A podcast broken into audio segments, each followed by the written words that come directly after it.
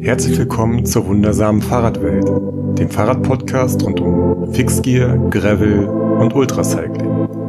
Moderiert und produziert von Johanna Janke. Und nun, wie im letzten Podcast angekündigt, die erste Mitte des Monats Episode. Ich freue mich total, dass das jetzt möglich ist und habe auch einen ganz wunderbaren Gast heute, und zwar Andrea Seiermann, die sowohl das Transcontinental Race letztes Jahr als auch das Atlas Mountain Race dieses Jahr gefahren ist und somit einen ganz schönen Vergleich herstellen kann zwischen den Rennen, nochmal ein paar Insights geben kann, erzählen kann, wie sie das Ganze angegangen ist und wie sie sich vorbereitet hat. Also ja, ein, ein wirklich toller Podcast, also ein wirklich tolles Interview. Sie hat wieder, wie alle anderen Gäste eigentlich auch, aber auch sie hat wieder ganz viel Insights gegeben und ich glaube, da könnt ihr euch alle einiges von mitnehmen. Auch auf die Problematik, als Frau in Marokko unterwegs zu sein, gehen wir nochmal ein und es stellt sich raus, es ist natürlich äh, eine besondere Herausforderung, aber eben auch nicht unmöglich, beziehungsweise hat sie da ein paar Tipps, wie man das einfach auch gut machen kann. Und das ist ja auch so ein bisschen das Anliegen hier im Podcast, nicht irgendwelche Dinge als ganz gefährlich und schlimm darzustellen, sondern eben auch zu zeigen, wie das möglich ist, in einer anderen Kultur unterwegs zu sein und was da auch im Grunde innerhalb der eigenen Verantwortung liegt. Möglich gemacht wird diese Episode durch Komoot und Medicom. Komoot ist meine Routenplaner-App, mit denen ich auch schon eine Weile zusammenarbeite. Ich habe einen Workshop hier in Hamburg veranstaltet bei St. Pauli ähm, für die für unser St. Pauli Frauentraining, bei dem wir alle gemeinsam Routen geplant haben und ich arbeite auch selber schon seit längerem mit Komoot und habe zum Beispiel die Route für ähm, das Transcontinental Race damals mit Komoot verfahren. Also ich bin großer Fan und freue mich total, dass sie nun auch diesen Podcast supporten. Komoot hat auch was mitgebracht und zwar zwei Premium-Mitgliedschaften und die könnt ihr gewinnen. Wie genau? Da schaut bitte im aktuellen Podcast-Post auf Instagram nach. Dort habt ihr die Möglichkeit, ich verrate nicht wie, aber dort habt ihr die Möglichkeit, eine ähm, Premium-Mitgliedschaft zu gewinnen.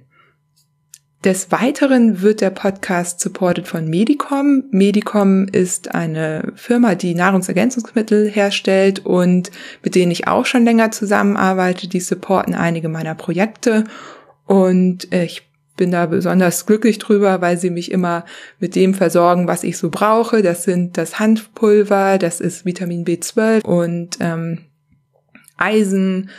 Sticks haben sie und so. Also es gibt eine ganze Reihe von Dingen, die ich da äh, regelmäßig verwende. Ach, die Elektrolyt-Tabletten von, von denen sind auch super. Und Medicom hat euch auch was mitgebracht und zwar einen Code, den Code Fahrradwelt, großgeschrieben. Den findet ihr auch nochmal im Insta-Post. Und mit diesem Code bekommt ihr ab einer Bestellung von 15 Euro ein veganes Package mit ganz vielen verschiedenen Sachen zum Ausprobieren im Wert von 15 Euro. Da könnt ihr also wirklich nicht nichts falsch machen, wenn ihr eh irgendwas braucht. Ich kann besonders das Hanfproteinpulver empfehlen oder eben auch diese Elektrolyttabletten, aber eben auch Magnesium oder Eisensticks, die kann man echt immer gut gebrauchen. So. Und ja, danke an diese beiden Supporter dafür, dass sie diese Episode möglich machen und meinen Podcast äh, supporten. Ja, bevor es losgeht, möchte ich mich auch noch mal bei der Tour bedanken. Mein Podcast ist in der aktuellen Ausgabe unter die Top 10 Fahrradpodcasts gewählt worden. Äh, darüber freue ich mich natürlich sehr, auch über die nette Beschreibung und ja, das äh, weiß ich sehr zu schätzen. Vielen Dank dafür. Und jetzt wünsche ich euch ganz viel Spaß mit dem Interview mit Andrea Seiermann. Ich äh, sitze hier zu Hause in Hamburg und du bist in Heidelberg. Um nochmal kurz was zu dir zu sagen, du bist letztes Jahr das Transcontinental Race gefahren, hast das gefinisht, dieses Jahr das Atlas Mountain Race und hast das auch gefinisht, sogar als zweite Frau. Und dann bist du aber in Marokko festgesessen wegen Corona. Und genau, genau. Also ich, ich wollte eben ähm, bisschen länger in Marokko bleiben als nur für das Rennen. Das war für mich von vornherein eigentlich klar. Und ähm, ja, ich wollte, ich bin, ich wollte eigentlich dann eine Woche später, als ich im Endeffekt zurückgefahren bin, ähm, zurück und wollte eigentlich noch eine Woche bleiben. Und dann kam eben die Corona-Krise und äh, auf einmal waren die Grenzen alle zu und es gab keine Fähren und Flugzeuge und so mehr und dann, naja, musste ich wohl oder übel mit einer von den Rückholmaschinen von der von der Bundesregierung ja wieder nach Hause fliegen, weil ich sonst irgendwie in einer etwas schwierigen Situation gewesen wäre. Ja, krass. Und, und genau. wie war das? Also wie bist du, wie hat das äh, funktioniert?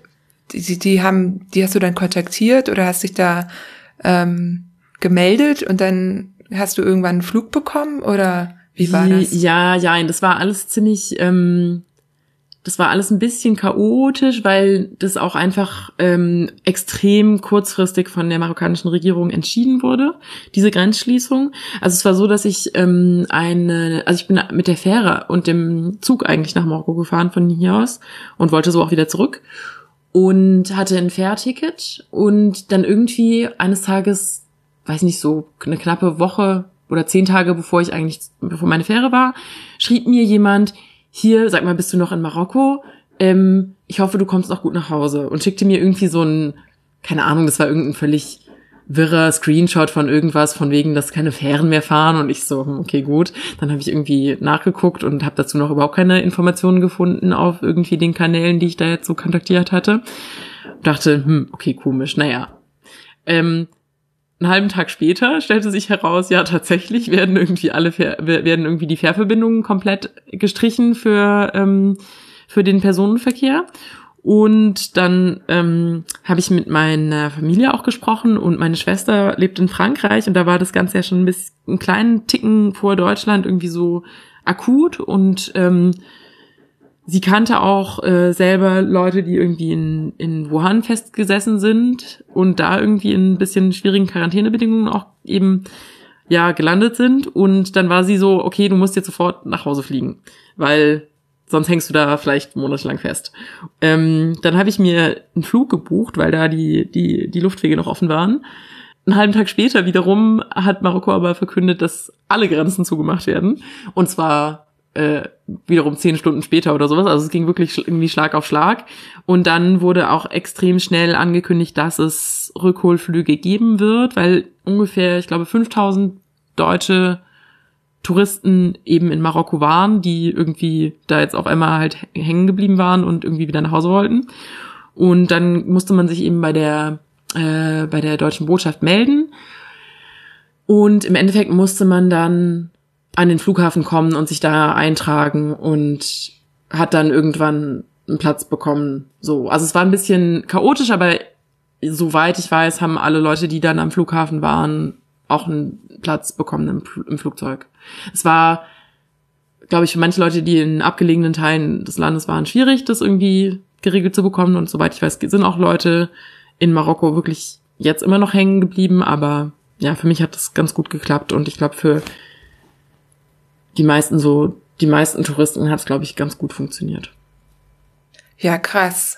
Ich hatte nur, du hast ja ein paar Stories gemacht und musstest irgendwie auch noch mal warten, ein bisschen länger, ne, weil wie die erste Maschine ging wohl dann doch nicht und dann die ähm, zweite, ähm, aber oder also, es waren, also sie haben es erst so gemacht, dass sie Plätze tatsächlich vergeben haben, also dass sie quasi Leute, die sich registriert hatten online, dann eben geschrieben haben, so du hast einen Flug, du musst dann und dann an dem und dem Tag am Flughafen sein. Das hat aber überhaupt nicht funktioniert, weil dann die Hälfte der Leute irgendwie nicht kam und dann irgendwie Flüge zurückgeflogen sind, wo dann Plätze leer waren, ähm, weil die Leute irgendwie nicht schnell genug am Flughafen waren. Ähm, und dann haben sie halt eben einfach allen Leuten gesagt, dass sie an den Flughafen kommen sollen und dann haben sie quasi am Flughafen die, die, die Flugzeuge voll gemacht. Aber es gab eben auch nur total die eingeschränkte Zahl an Flugzeugen erstmal, die zugelassen wurden von der marokkanischen Regierung. Und also es war einfach ein bisschen ja, es war halt super schwierig, das irgendwie alles so hauruck zu organisieren. Und im Endeffekt saß man dann halt am Flughafen und hat gewartet, bis man, bis man drankommt. Und es wurden dann eben erstmal ähm, Leute mit Vorerkrankungen ähm, in den ersten Flieger sozusagen gepackt und dann wurden irgendwie Familien mit kleinen Kindern und ältere Leute in den nächsten Flieger gepackt, so ungefähr. Und dann Dann kamen halt alle anderen so nach und nach und dann, ja. Aber man saß dann halt relativ lange am Flughafen und war, hat halt da gewartet, weil man halt, ja, man musste halt da sein, um seinen Anspruch nicht zu verlieren auf so einen Platz. Ja, okay. Genau. Und die jungen, ist auch, also jungen so, fitten man- Racer, Ja. die kamen dann zuletzt. Ja, so anscheinend, also ich bin hinterher herausgefunden, ich hätte wohl noch die, die Arztkarte ziehen können. Ähm, ein Bekannter von mir, den ich zufällig da am Flughafen getroffen habe, der irgendwie auch gerade in Marokko war, ähm, der ist am Tag, einen Tag vor mir noch geflogen dann, weil irgendwie dann, ich habe an dem Tag dann schon die Hoffnung aufgegeben gehabt oder war so, ja, okay, gut, dann äh, fliege ich halt morgen, das war mir dann auch nicht so wichtig. Und ähm, der hat mir dann hinterher erzählt, dass er noch in dem, an dem Tag einen Flug bekommen hat, weil sie dann systemrelevante Berufe ähm, als nächstes aufgerufen haben. Ja. Gutes Stichwort, ne? Du bist Ärztin, du bist jetzt die dritte Ärztin. Die dritte Ärztin sind fast 50 Prozent der Frauen, die bisher in diesem Podcast waren. Also ich weiß nicht, irgendwie könnten wir vielleicht später nochmal analysieren. Oh Gott, jetzt, jetzt gibt's Gerüchte, dass es doch nicht stimmt, dass Ärzte nie Zeit für irgendwas haben und keine Freizeit, weil wenn wir so viel Fahrrad fahren können, dann kann es ja irgendwie nicht ganz stimmen oder so, ich weiß nicht. Bei Tanja Erath ist es ja so, die arbeitet ja aktuell nicht als Ärztin. Ne? Die, die ist Ärztin, aber die Mhm. äh, ist ja Profi-Radsportlerin. Bei Fiona Kolbinger, die ist äh, so wie du im Krankenhaus und äh, geht dann nach der Schicht noch Fahrrad fahren und am Wochenende. Also, ja, wobei man auch sagen muss, dass ich ja erst seit drei Wochen im Krankenhaus arbeite und ähm, seither fahre ich ehrlich gesagt auch nicht ganz so viel Fahrrad wie vorher. was hast du vorher gemacht? Weil das habe ich mich nämlich auch gefragt, wie man denn so lange weg sein kann. Denn du hattest ja mehr als, du, Ja. hattest du nicht sogar insgesamt zwei Monate eingeplant für ja, genau, Marokko? genau, knapp knapp zwei Monate, ja. Ähm, ja, ich habe äh, in der Forschung gearbeitet und äh, habe meine Doktorarbeit so ein bisschen ausgebaut, sozusagen. Und die Doktorarbeit ist auch immer noch nicht fertig zugegebenermaßen. Vielleicht bin ich auch zu viel Fahrrad gefahren. Könnte meine Doktormutter vielleicht dazu meinen, wer weiß. Ähm, aber dadurch hatte ich einfach viel mehr Flexibilität, als wenn man jetzt im, im Klinikalltag mit Diensten und Nachtschichten und was weiß ich was ist. Das ist einfach, ja, das war dann einfach viel flexibler die letzten zwei Jahre für mich. Ich hatte schon äh, anfangs gesagt, dass du sowohl das Transcontinental Race als auch das Atlas Mountain Race gefahren bist. Und das sind ja zwei sehr bekannte Rennen. Ne? Über beide Rennen wurde auch hier im Podcast schon gesprochen. Und ich finde es äh, jetzt besonders spannend, mit dir mal darüber zu sprechen. Also wie bist du darauf gekommen, das Transcontinental Race zu fahren? Also was war, hattest du davon gehört oder war das einfach so, ich habe jetzt Zeit und mach das mal? Also ich komme ursprünglich vom ähm, Reiseradfahren im weitesten Sinne, also so mit fünf großen Taschen und ich habe mein Fahrrad nie gewogen, deswegen weiß ich nicht, wie viele hundert Kilo es tatsächlich gewogen hat, aber es war auf jeden Fall sehr schwer ähm, und mit Campingkocher und was weiß ich was. Ähm, daher komme ich irgendwie und dann habe ich aber auf irgendeinem Wege von, also weiß ich nicht, dann beschäftigt man sich ja mit Leuten, die irgendwie weit, weit fahren und in viele Länder reisen und irgendwie in weit entfernte Länder mit dem Fahrrad fahren. Und dann kam ich irgendwie auf Leute, die die Welt umrundet haben. Und dann habe ich von Juliana Buring gehört, die ja die erste Frau war, die den Weltrekord für die Weltumrundung auf dem Fahrrad ähm, aufgestellt hat weil sie irgendwie gehört hat, dass jede Menge Männer diesen Rekord die ganze Zeit sich gegenseitig brechen und irgendwie noch keine Frau das gemacht hat. Und dann meinte sie, ja, das muss mal eine Frau machen. Fand ich irgendwie ziemlich cool. Seither ist sie so ein bisschen ein, ein Vorbild für mich und ein großes Idol. Und ähm, dann hatte ich eben auch gehört, dass sie in der ersten Edition vom Transcontinental Race die einzige Frau war, die es auch gefahren ist. Und ja, irgendwie, ich glaube, darüber bin ich tatsächlich auf dieses Rennen gekommen und fand es irgendwie total, total cool und total faszinierend, aber es war vollkommen, vollkommen, vollkommen außer aller Frage, dass ich sowas jemals fahren würde. Also es war, hätte ich mir niemals vorstellen können vor ein paar Jahren. Ähm, und dann habe ich aber neben meiner Doktorarbeit äh, noch als Fahrradkurier gearbeitet und habe dadurch irgendwie so viel Ausdauer aufgebaut und so viel ja Sitzfleisch auf dem Rad vielleicht auch, dass das irgendwie plötzlich in ich will noch nicht mehr, mehr sagen greifbare Sphären kam, aber dass ich mir irgendwie auf einmal vorstellen kon konnte, dass ich das vielleicht doch irgendwie eventuell ganz vielleicht schaffen könnte. Und dann habe ich irgendwie beschlossen, ja, das war dann auch ein bisschen Zufall. Ich habe ziemlich zufällig im richtigen Moment gemerkt, dass gerade die Anmeldung offen ist und dann habe ich mir gedacht, okay, wenn ich das jetzt nicht jetzt mache, dann mache ich es wahrscheinlich nie. Deswegen sollte ich das jetzt machen. Und genau, so kam ich da irgendwie dazu und war ehrlich gesagt ähm, bis also bis zu Checkpoint 2 war ich persönlich ziemlich davon überzeugt, dass ich das niemals schaffen werde, da irgendwie in einem und ohne ohne verloren zu gehen und ohne völlig kaputt zu gehen in Brest anzugehören, dass ich da irgendwie noch in Brest ankommen werde. Aber es hat erstaunlicherweise funktioniert, ja, zu meiner eigenen Überraschung.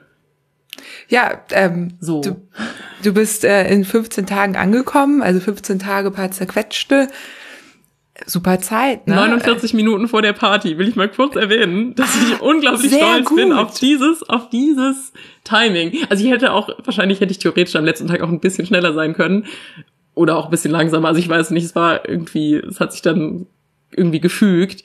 Ähm, ja, ich kam 49 Minuten vor der Party an. Ich konnte mich noch duschen, ich konnte noch in die Jugendherberge einchecken, ich konnte meine ähm, Partysocken anziehen. Ich hatte nämlich in meinem Notfallpaket, das meine liebe Freundin Pauline mir geschnürt hatte, war ein paar saubere Socken drin und aus irgendeinem Grund hatte ich keinen derartig großen Notfall gehabt, dass ich dieses Paket vorher mal aufgemacht hätte. Deswegen hatte ich noch saubere Socken. Also ich konnte meine Partysocken anziehen und frisch geduscht auf die Party gehen. Das war, das war ziemlich, ähm, ziemliches, äh, ziemlich perfektes Finish. Hätte gar nicht besser sein können.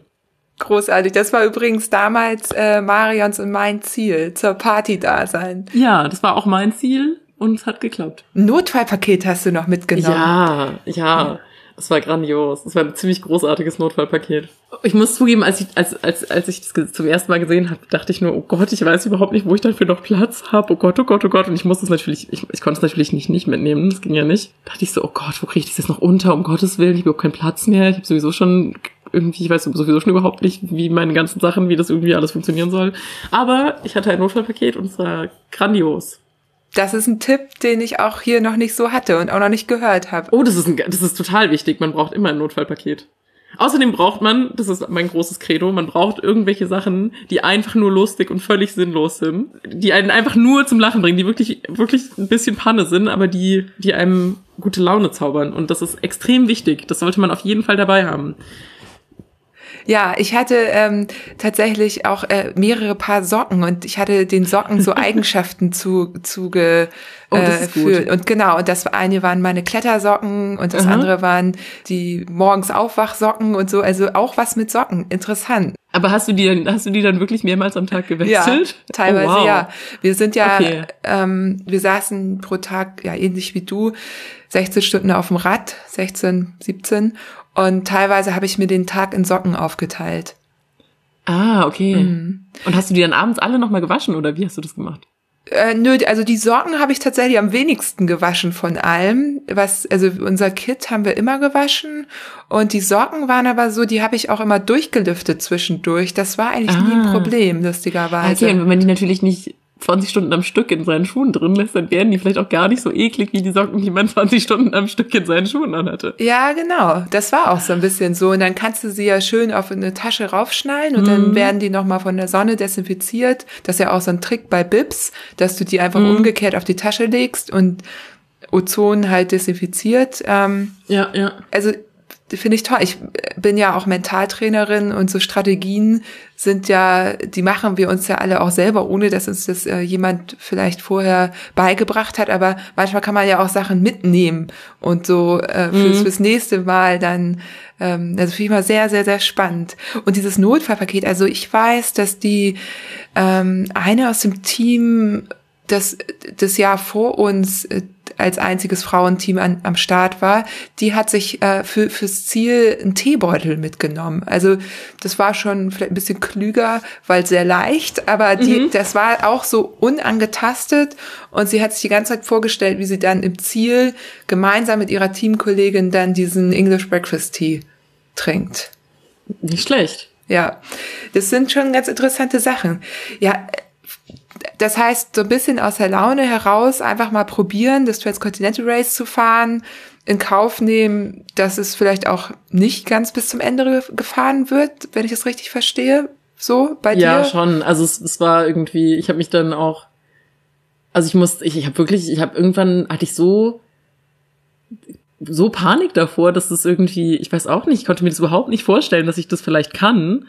Ähm, dann habe ich irgendwann beschlossen, okay, ich denke jetzt nur noch bis Checkpoint 2, weil das ist irgendwie eine Dimension, die kann ich mir vorstellen. Das waren so knapp 1000 Kilometer und man musste das, glaube ich, in, in vier, innerhalb von vier Tagen musste man das fahren, kann es sein? Ja, das kommt hin. Also wenn meist hast du so 250 bis 260 Kilometer Zeit pro Tag. Also Genau, das kommt genau. ungefähr hin. Ja. Genau, und dann habe ich mir nämlich immer, habe ich immer nur bis dahin gedacht, weil ich irgendwie dachte, okay, das kann sein, dass ich das wirklich schaffe. War ich mir auch nicht sicher, ja, aber da dachte ich irgendwie, okay, das kann ich mir irgendwie vorstellen. Und dann habe ich immer nur bis dahin gedacht und dann irgendwie auf einmal kam ich da an und stand da wirklich und habe diesen Stempel bekommen und mir ging es eigentlich ziemlich gut tatsächlich.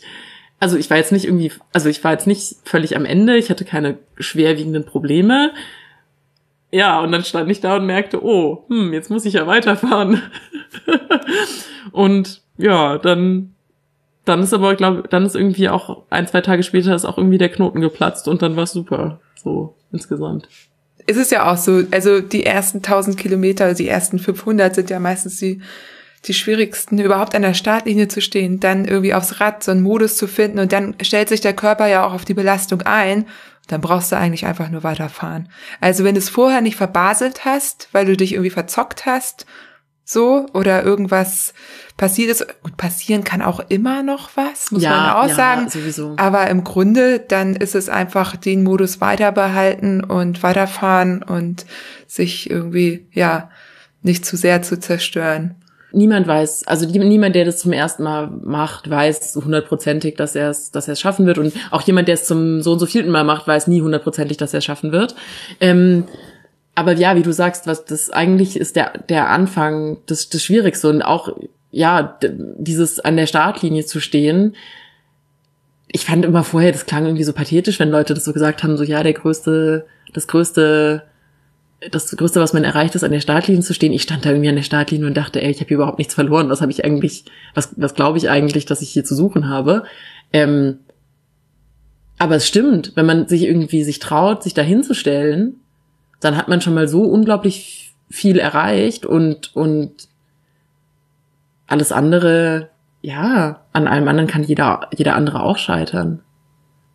Aber das, das, dieses an der Startlinie zu stehen, ist wirklich das, was man, was man irgendwie vielleicht schaffen kann. Natürlich gibt es immer auch Leute, die, die aus irgendwelchen Gründen es dann halt nicht an die Startlinie schaffen, was weiß ich, wenn man verletzt ist oder irgendwas. Ähm, aber auf jeden Fall, also dieses überhaupt da sein und das über die Startlinie fahren, wenn der Schuss gefallen ist, äh, das ist schon ein super wichtiger Meilenstein und wichtiges, äh, eine wichtige Errungenschaft. Total. Es gibt ja auch schon den ersten Patch. ist das, ist das Nee, beim, es gab keine Patches, es gab keine Oh, Patches nein. Jahr. Ja, ja, Oh, ist ein bisschen schade, nein. aber Die naja. sind so schön. Okay. Mm, Das tut mir ein bisschen leid. Aber ähm, Ja, vielleicht gibt's die ja ja bald okay. mal wieder. Dafür gab's ein sehr schönes Cap. Ne? Ja, ja. Und äh, ja, ist es beim Atlas Mountain Race, das ist ja ein anderer Veranstalter, ist es da Mhm. auch so, dass es da schon an der Startlinie, es gibt ja auch schon Stempel sozusagen. Ähm, Ähm, nee, Startstempel gab's auch nicht. Aber es Ah, gab, okay. ähm, oh, habe ich das nicht hier sogar irgendwo liegen? Hm. Ich könnte jetzt nachgucken, aber ich glaube, es gab keinen Start, äh, Startstempel. Aber es war schon, also es war schon große, ja, großes, großes Hallo an der Startlinie auf jeden Fall. Was Denn- halt, also, ja, Ja? war an, also anders, aber, aber auf jeden Fall großes Hallo. Und da war es auch wirklich so, dass es für manche wirklich auch nochmal eine logistische Meisterleistung war, es an die Startlinie zu schaffen. Also es gab Leute, deren Fahrräder halt nicht irgendwie angekommen sind und irgendwie im Flugzeug irgendwie hängen geblieben sind. Ähm, und ich glaube, Thorsten Frank war das, den man ja auch, den man ja auch ein bisschen kennt, weil der diesen Blog hat. Ähm, er wird auch, also jetzt wird er schon wieder erwähnt. Ja, aber er hat mir wirklich so ultimativ leid. Ich glaube, sein Fahrrad kam irgendwie fünf Stunden vor dem Start an oder so, also halt irgendwie in der Nacht noch und er hat es dann in der Nacht noch zusammengeschraubt und so. Also ich meine, ich weiß nicht, das ist halt schon, und er hat, er stand dann pünktlich an der Startlinie mit einem funktionierenden Fahrrad und er ist auch bis ins Ziel gefahren. Also ich finde, das verdient total den Respekt und dann darf man auch mal erwähnt werden. Ja, ja, so. natürlich.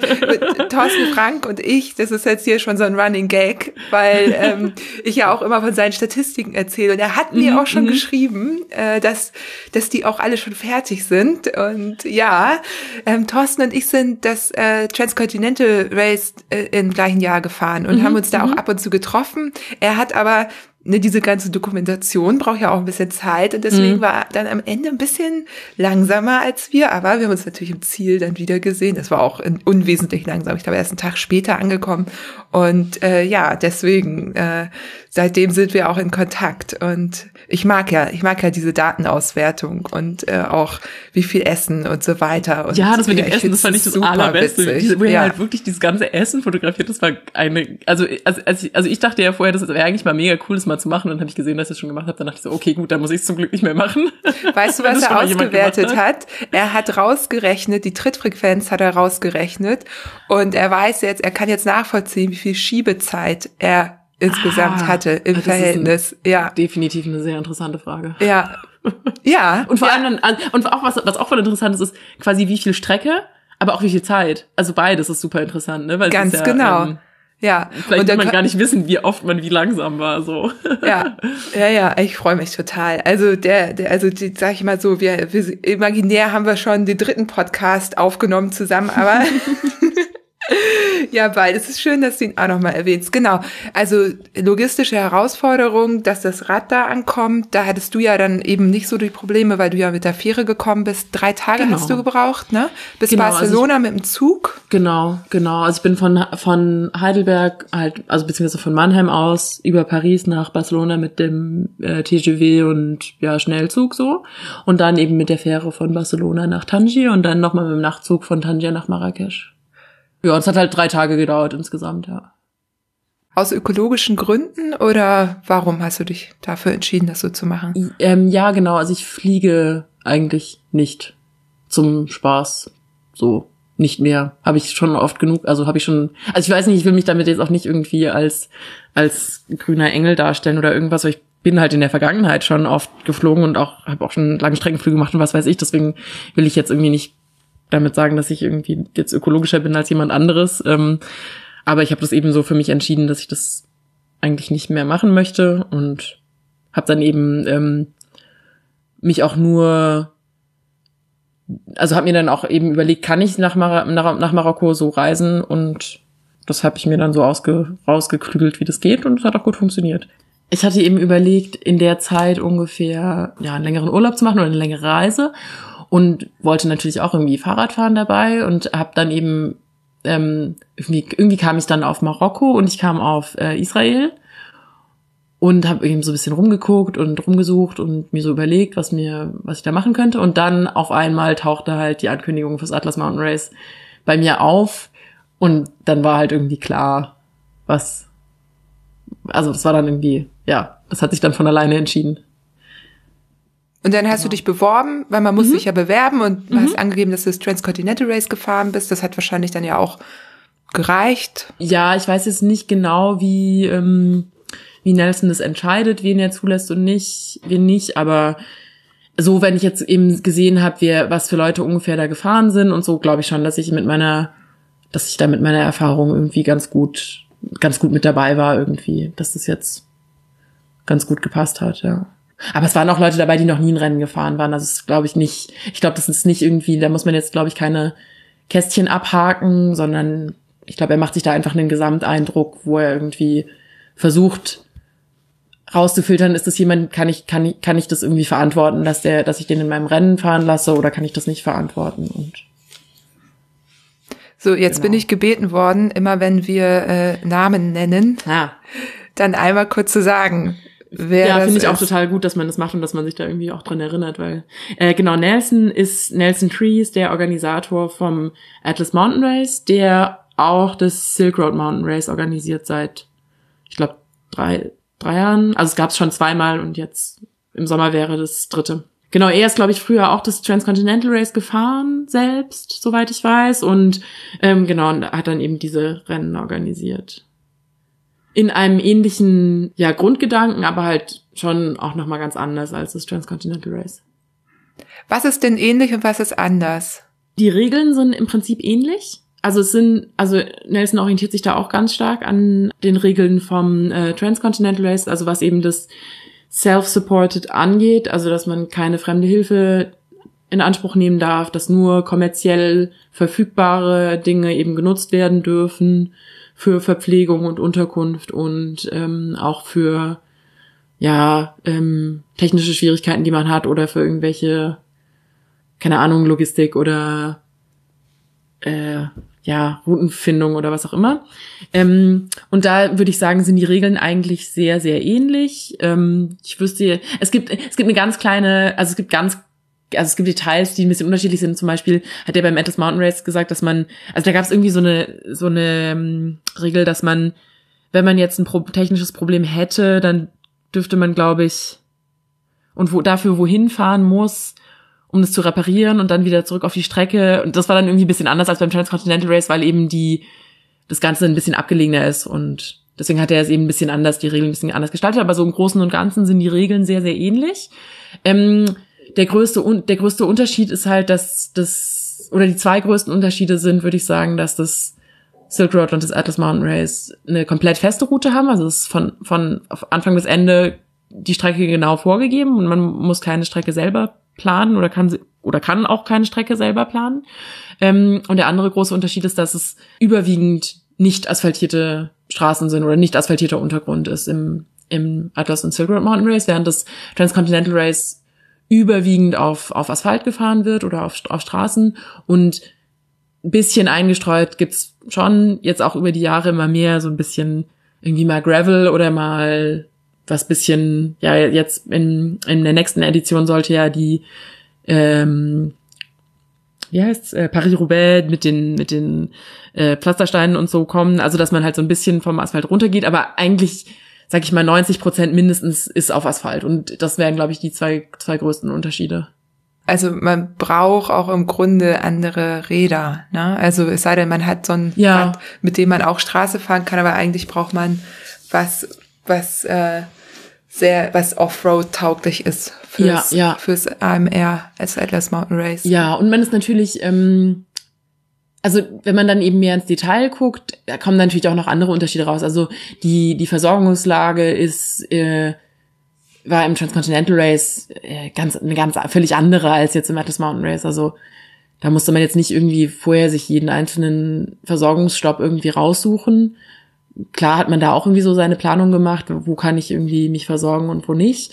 Aber ähm, das war halt im Atlas Mountain Race, wenn du halt 100 Kilometer oder 120 Kilometer lang keinen einzigen Versorgungspunkt hast ähm, und nicht mehr einen Wasserversorgungspunkt, dann musst du da natürlich irgendwie anders rangehen als im, im Transcontinental Race, wo du auf, auf, auf großen auf Straßen fährst, wo du halt irgendwie in einer viel, ganz anderen Dichte irgendwie ja dich versorgen kannst.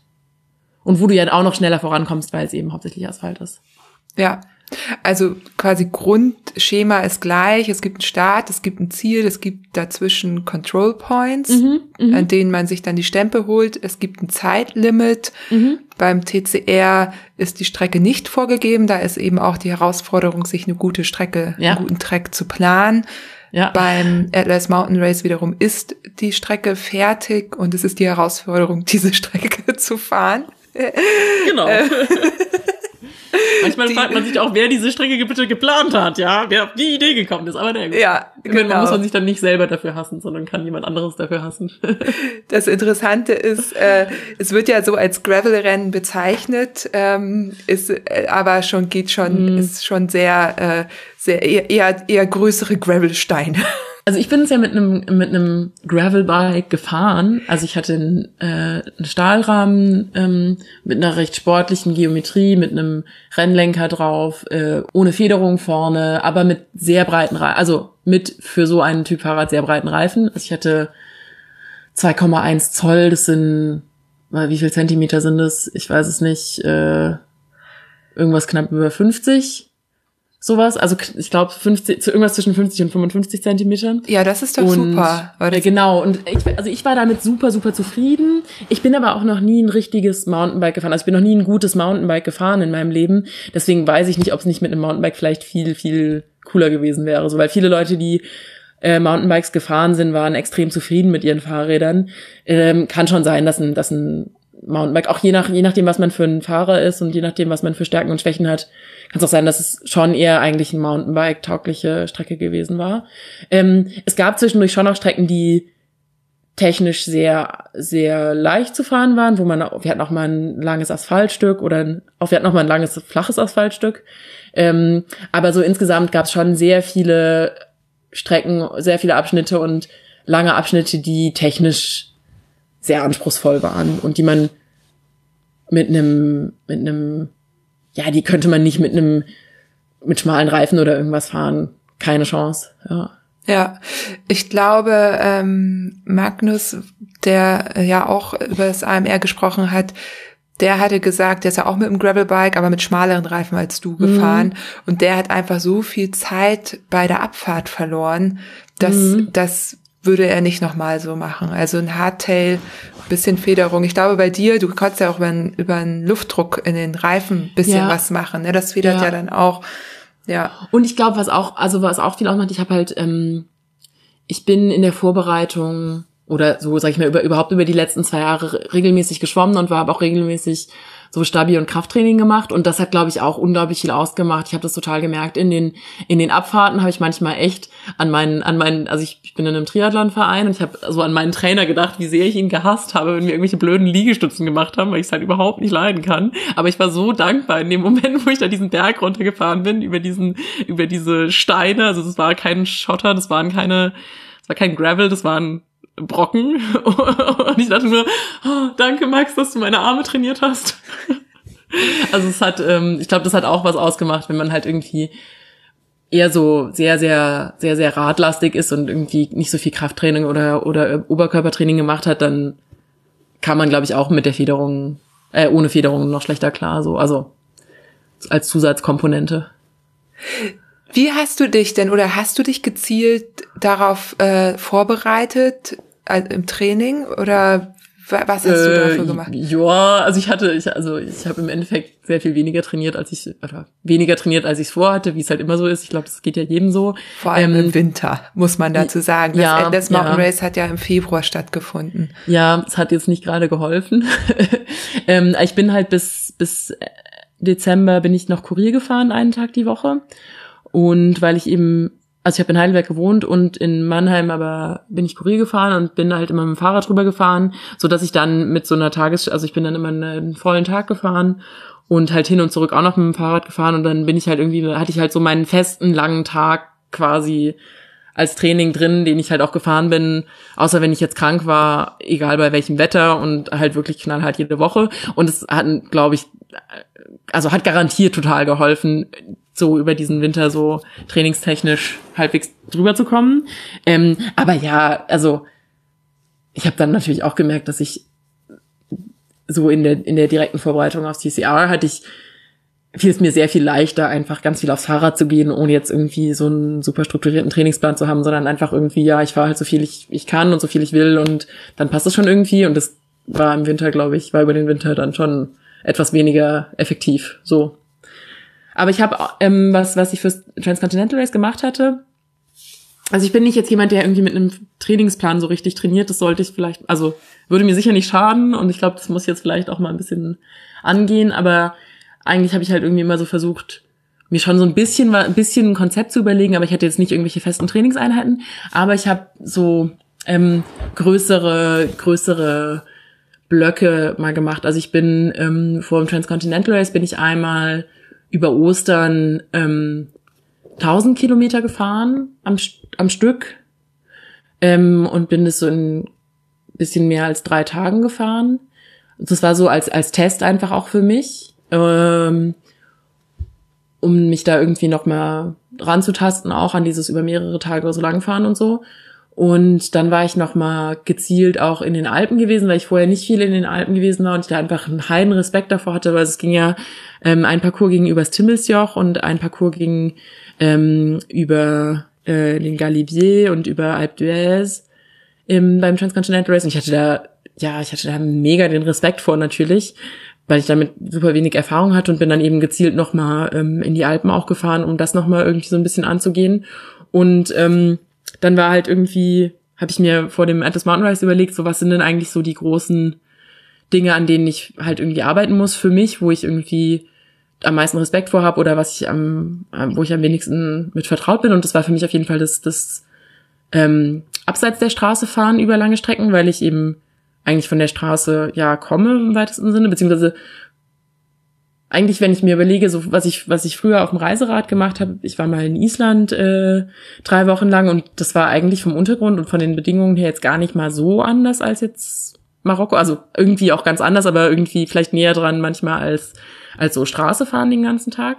Ähm, und deswegen bin ich dann, als ich endlich mein Fahrrad hatte, also es war alles dann auch ein bisschen äh, gar nicht mehr so viel Zeit da und so, aber dann bin ich eben, als ich das Fahrrad hatte, nochmal das waren dann im Endeffekt nur zwei Tage, aber so, das, das war schon dann schon nochmal so eine Testfahrt, einfach nochmal richtig Strecke machen auf dem, auf unbefestigtem Untergrund und das irgendwie auch nochmal ein bisschen ausprobieren. Und ich bin da ähm, durch den Taunus gefahren, das war auch ziemlich schön und kann ich auch sehr empfehlen, diese Strecke. Das ist eine Strecke, die hat Jes heißt Jesko von Wertern, den kenne ich auch von Transcontinental Race letztes Jahr. Ähm, und zwar macht er dieses Taunus Bikepacking Event. Ja, das ja. Transcontinental Race ist das, da, da, da lernt man die ganze Family kennen und dann trifft man sich immer wieder. Und zwar habe ich nämlich Jesko da in der, in der Warteschlange für die Registrierung habe ich ihn kennengelernt, weil er nämlich, er hatte eine Cappy von seinem Event dabei, weil er macht halt dieses Taunus Bikepacking. Und dann stand er da so mit dieser Cappy und ich meine so zu ihm, hey, sag mal, warum steht denn auf der Cappy Taunus drauf? Also halt auch auf Deutsch, ne, man redet ja mit, eigentlich mit allen Leuten Englisch, aber ich meine, wenn jemand da mit einer Taunus-Cover steht, dann frage ich den natürlich auf Deutsch. Ja, und er kommt halt aus, aus Hofheim und ich bin meine, meine Eltern, wo ich aufgewachsen bin, die wohnen halt in, in Schwalbach und das ist halt irgendwie zehn Kilometer weit weg so. Also es war halt, ja. So, da, daher kennen wir uns und er macht eben ähm, dieses Taunus Bikepacking Event ähm, als, als, als Gravel Event im Prinzip und hat dafür aber jetzt im Winter so eine Strecke rausgebracht, so als nennt er Taunus Teaser. Das sind 333 Kilometer, so als, ja, als kleine kleine Runde durch den Taunus, die man irgendwie auf, auf seine eigene, auf eigene Faust irgendwie angehen kann. Und ich fand es halt cool, dass ich jetzt keine Strecke mehr planen muss, beziehungsweise dass da halt was ist, was ich einfach abfahren kann. Und dann habe ich mir das rausgesucht und bin das nochmal gefahren zwischen den Feiertagen, um das nochmal zu machen. Das war dann so mein, das war eigentlich mein, mein wichtigster Trainingsblock, glaube ich, für, fürs Atlas Mountain Race. Total guter Tipp. Ich ja. musste gerade schmunzeln, nicht weil ihr euch da kennengelernt habt, das kenne ich auch, sondern weil du jetzt schon die zweite bist, die von ihm erzählt. Echt? ja. Juliane hat im letzten Podcast nämlich auch, die war ganz verwundert, dass ich ihn nicht kenne und ich folge ihm natürlich jetzt auch auf Instagram und ähm, das Event kenne ich auch, aber wie das so ist, ne, der ist nämlich das Jahr vor uns und das Jahr ah. nach uns, also mhm. in deinem mhm. Jahr das TCR mhm. gefahren und nicht in dem Jahr, wo Marion und ich da waren. Und wahrscheinlich hatte ich ihn deswegen auch gar nicht auf dem Zettel. Ja, Aber ein ja. super Tipp, auch gerade jetzt zu Corona-Zeiten, eben auch mhm. mal einfach so eine Strecke nachzufahren. Und es ist ja gar mhm. nicht so leicht, schöne Gravel-Strecken ähm, zu finden. Ne? Weil also, ja, und halt über längere Strecken so, ne? Also genau. meine, man kann sich mal irgendwie so eine kleine Runde raussuchen, aber halt so eine richtig lange Strecke, das ist ja einfach super viel Arbeit, die da reinfließt, dass das dann hinterher eine coole Runde ist. Das ist, fällt überhaupt nicht vom Himmel, das ist nicht einfach. Ja, also jemand super eben, der steckt da auf jeden Fall super viel Arbeit rein und super, super viel Herzblut und ja. Wenn du mir den Link schickst, da kann, das kann ich ja dann auch ja, in die Show Notes ja, packen. Ich, da freut äh, sich bestimmt auch. Super, habe ich mir hier gleich notiert, dass wir das machen. Schön. Okay, ja. als Vorbereitung. Das heißt, du hast dir angeguckt, wie ist das Rennen und was brauche ich dafür für Skills und wie, na, was kann ich da irgendwie vorher so ein bisschen simulieren? Ja. Hier in, in Deutschland oder ja. wo auch immer. Ähm. Was mich jetzt nochmal, also das finde ich zum Beispiel sehr klug, weil ich werde immer gefragt und ich sage nämlich auch immer, guckt euch doch einfach mal an, was braucht ihr denn da in dem Rennen? Mhm. Ihr braucht nicht noch das zigste Watt mehr in den Beinen, ihr müsst auch andere Aspekte vom Rennen trainieren. Und gerade ja. bei denen, also beim Atlas Mountain Race ja noch mehr als beim Transcontinental Race geht's eben auch um, um andere Fähigkeiten. Ne? Auf jeden Fall. Auf und jeden Fall. deine Erfahrung, die du ja vom Reiseradfahren und hast, die hat da ja auch geholfen ja, in so einem Land. Definitiv. Das wäre nämlich jetzt so meine nächste Frage, ähm, wie du dich auf die kulturellen Begebenheiten vorbereitet hast oder die kulturellen Herausforderungen so, ne? Ich meine, das ist ja immerhin Marokko. Ja. Also mich hat's halt einfach super interessiert als Land Marokko. Also ich hatte ja, wie gesagt, ähm, schon vorher mir überlegt, ob ich da vielleicht hinreise und da ein paar Wochen irgendwie verbringe und irgendwie mir das Land angucke und das Land irgendwie auch kennenlerne. Und ähm, dann erst habe ich von dem Rennen erfahren und, und habe es dann irgendwie eben kombiniert. Und ja, ich habe dann eben schon auch versucht, so rauszufinden, was, was, was macht jetzt eigentlich das Land so aus, aber vor allem auch als, als Reisender, was ist eigentlich jetzt, wie, was, was, als, als was für ein Mensch sollte ich da hingehen oder auf was muss ich vielleicht auch achten, um, wie sollte ich mich vielleicht auch verhalten, um, ähm, um mich da, ja, angemessen, angemessen, ähm, als Gast äh, in dem Land zu verhalten. Genau. Und so intensiv habe ich das jetzt auch nicht betrieben, aber ich habe natürlich einfach bisschen rumgesucht, bisschen rumgelesen und dann war natürlich auch irgendwo die Frage, ja, wie ist denn das eigentlich als als Frau alleine im, in Marokko zu reisen und Fahrrad zu fahren? Und ähm, genau, da habe ich mich dann eben auch vor allem vor allem im Internet Berichte gelesen oder oder Empfehlungen gelesen oder Artikel gelesen, die wo ja, wo Frauen eben in Marokko waren oder in Marokko rumgereist sind und was sie da so erlebt haben oder was sie empfehlen können oder was sie einem ans Herz legen würden. So, ja. Und was ist das so? Also, wenn ich jetzt sage, ich will das fahren, nächstes Jahr oder irgendwann, äh, was, was würdest du mir raten? Worauf soll ich da achten? Ähm, also was ich ähm, aus den Berichten vorher schon gelesen hatte und was ich auch für mich eigentlich im, im, im Land so wahrgenommen habe, war, dass es eigentlich extrem sicher ist, ähm, weil ganz viel auf einen, also je mehr man, also je mehr man ähm, abseits der der Touristenströme ist, also es gibt natürlich, es gibt natürlich viel, sag ich mal, ich, was heißt Massentourismus, aber es gibt eben es gibt viel Tourismus in, in Marokko und es gibt eben touristische Zentren, da sind sehr, sehr viele Touristen, also Marrakesch oder oder an der Küste dann in den in den in den Surforten und so. Da sind einfach unglaublich viele Touristen und da ist eine unglaubliche Infrastruktur da und es ist sehr sehr unkompliziert zu reisen und ja je nachdem wie man es angehen will teilweise auch sehr preiswert und ähm, ist aber auch alles ziemlich zugänglich würde ich sagen und ähm, wenn man dann aber eben in, irgendwie ins Atlasgebirge reist, ist man dann doch relativ schnell abseits der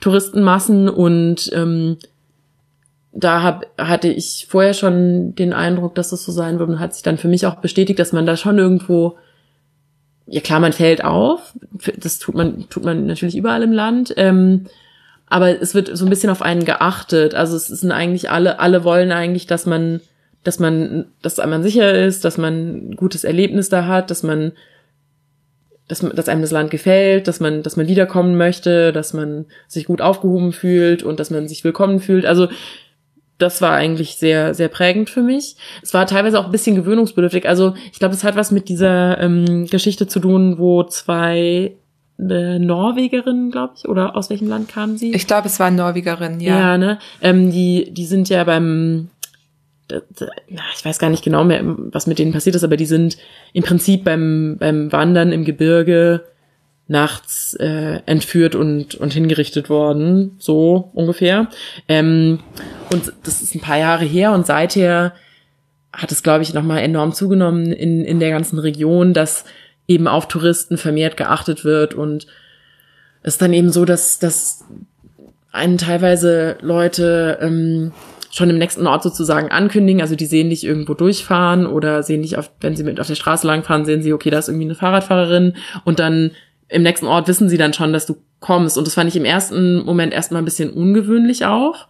Also fand ich erstmal irgendwie, natürlich befremdlich, weil ich meine, wenn du hier irgendwie in Deutschland oder irgendwie in Mitteleuropa auf dem Fahrrad durch die Gegend fährst, das interessiert mir überhaupt niemanden. Also es findet vielleicht mal jemand nett und interessant, aber es würde niemand seinen Kumpel im nächsten Dorf anrufen und sagen, ey, hier, da kommt gleich eine Fahrradfahrerin so.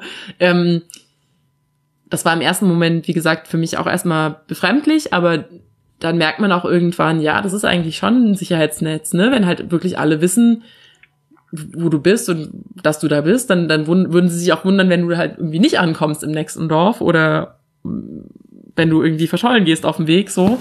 Und wenn man ganz alleine unterwegs ist, dann ist es schon auch irgendwie ähm, schön, dass, dass man, dass auf einen ein bisschen geachtet wird so passiert dann auch mal, dass einem jemand auf einem Motorrad halt ziemlich lange hinterherfährt oder so, was man vielleicht auch ein bisschen komisch findet erstmal, aber für mich, ja, im Endeffekt war es für mich immer cool und ist sich irgendwie immer gut ausgegangen und war dann, war dann auch schön. Einmal hatte ich so einen, der mir, der mich offensichtlich ein bisschen äh, beobachten sollte. Dann irgendwann kamen wir irgendwo auf den Berg an und es hat sich herausgestellt, dass er halt nicht da langfahren wollte, wo ich halt langfahren wollte, weil es war halt so, ein, so eine Schotterpiste.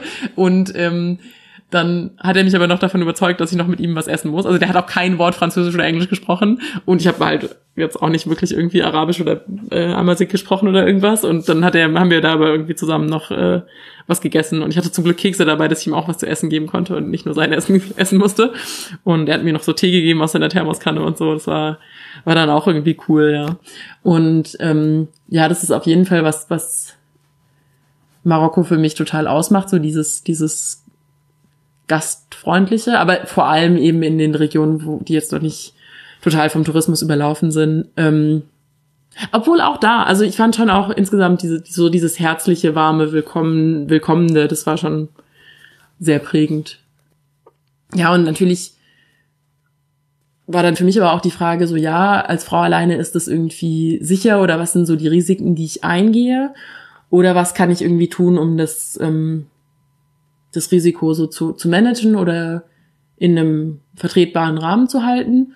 Und für mich war dann halt ziemlich schnell klar, dass man sich irgendwie Gedanken drüber machen muss, was zieht man an. Ähm, was ist irgendwie sowas, was ich, wenn ich in ein Land gehe, das jetzt nicht direkt meine Kultur hat, immer was ist, womit ich mich auseinandersetze. Wie sollte ich mich da kleiden, um äh, ja, um nicht ja, um nicht jetzt die, die kulturellen Gefühle zu verletzen, das klingt jetzt vielleicht ein bisschen pathetisch, aber irgendwie, um da nicht ähm, unangenehm aufzufallen und auch nicht um, um, also jetzt ne, für mich selber, was, was ist quasi für mich gut, wie ich, wie ich mich bisschen zurückhaltend präsentiere und jetzt nicht irgendwie unnötige Aufmerksamkeit auf mich ziehe, aber auch was, was, ich will mir ja nicht irgendwie meine Vorstellungen da irgendwelchen Leuten, die in irgendeinem Bergdorf eben Leben so aufzwängen. Da will ich jetzt vielleicht nicht halbnackt rumlaufen, wenn es halt nicht was ist, was die machen oder was bei denen üblich ist. So, das wäre irgendwie ein bisschen ähm, respektlos, finde ich.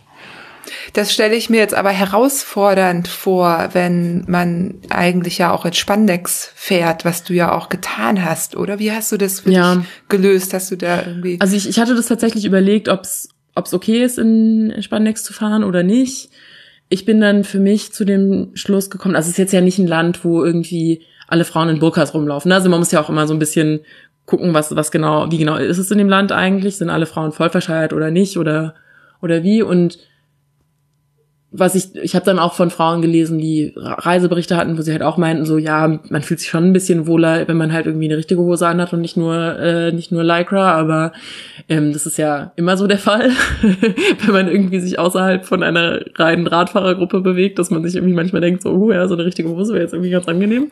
Aber ähm, für mich habe ich dann irgendwie den den Kompromiss gefunden, dass ich ein Trikot anhatte, was nicht mega, mega eng war und was jetzt auch nicht super kurze Ärmel hatte. Also es hatte kurze Ärmel, also nicht über den Ellenbogen, aber ähm, jetzt nicht, also die haben, sag ich mal, den Großteil des Oberarms bedeckt, die Ärmel. Und es war jetzt eben nicht so, dass, dass es pralle eng war, sondern anliegend, aber jetzt nicht, nicht super eng. Und ähm, ich habe eben die ganze Zeit Kniewärmer getragen. Also ich habe immer meine Knie bedeckt, weil ich so das Gefühl hatte, dass das irgendwie ein Kompromiss ist, den ich für mich eingehen will. Ähm, ja, es war irgendwie so dann meine, meine Kompromisslösung. Ja.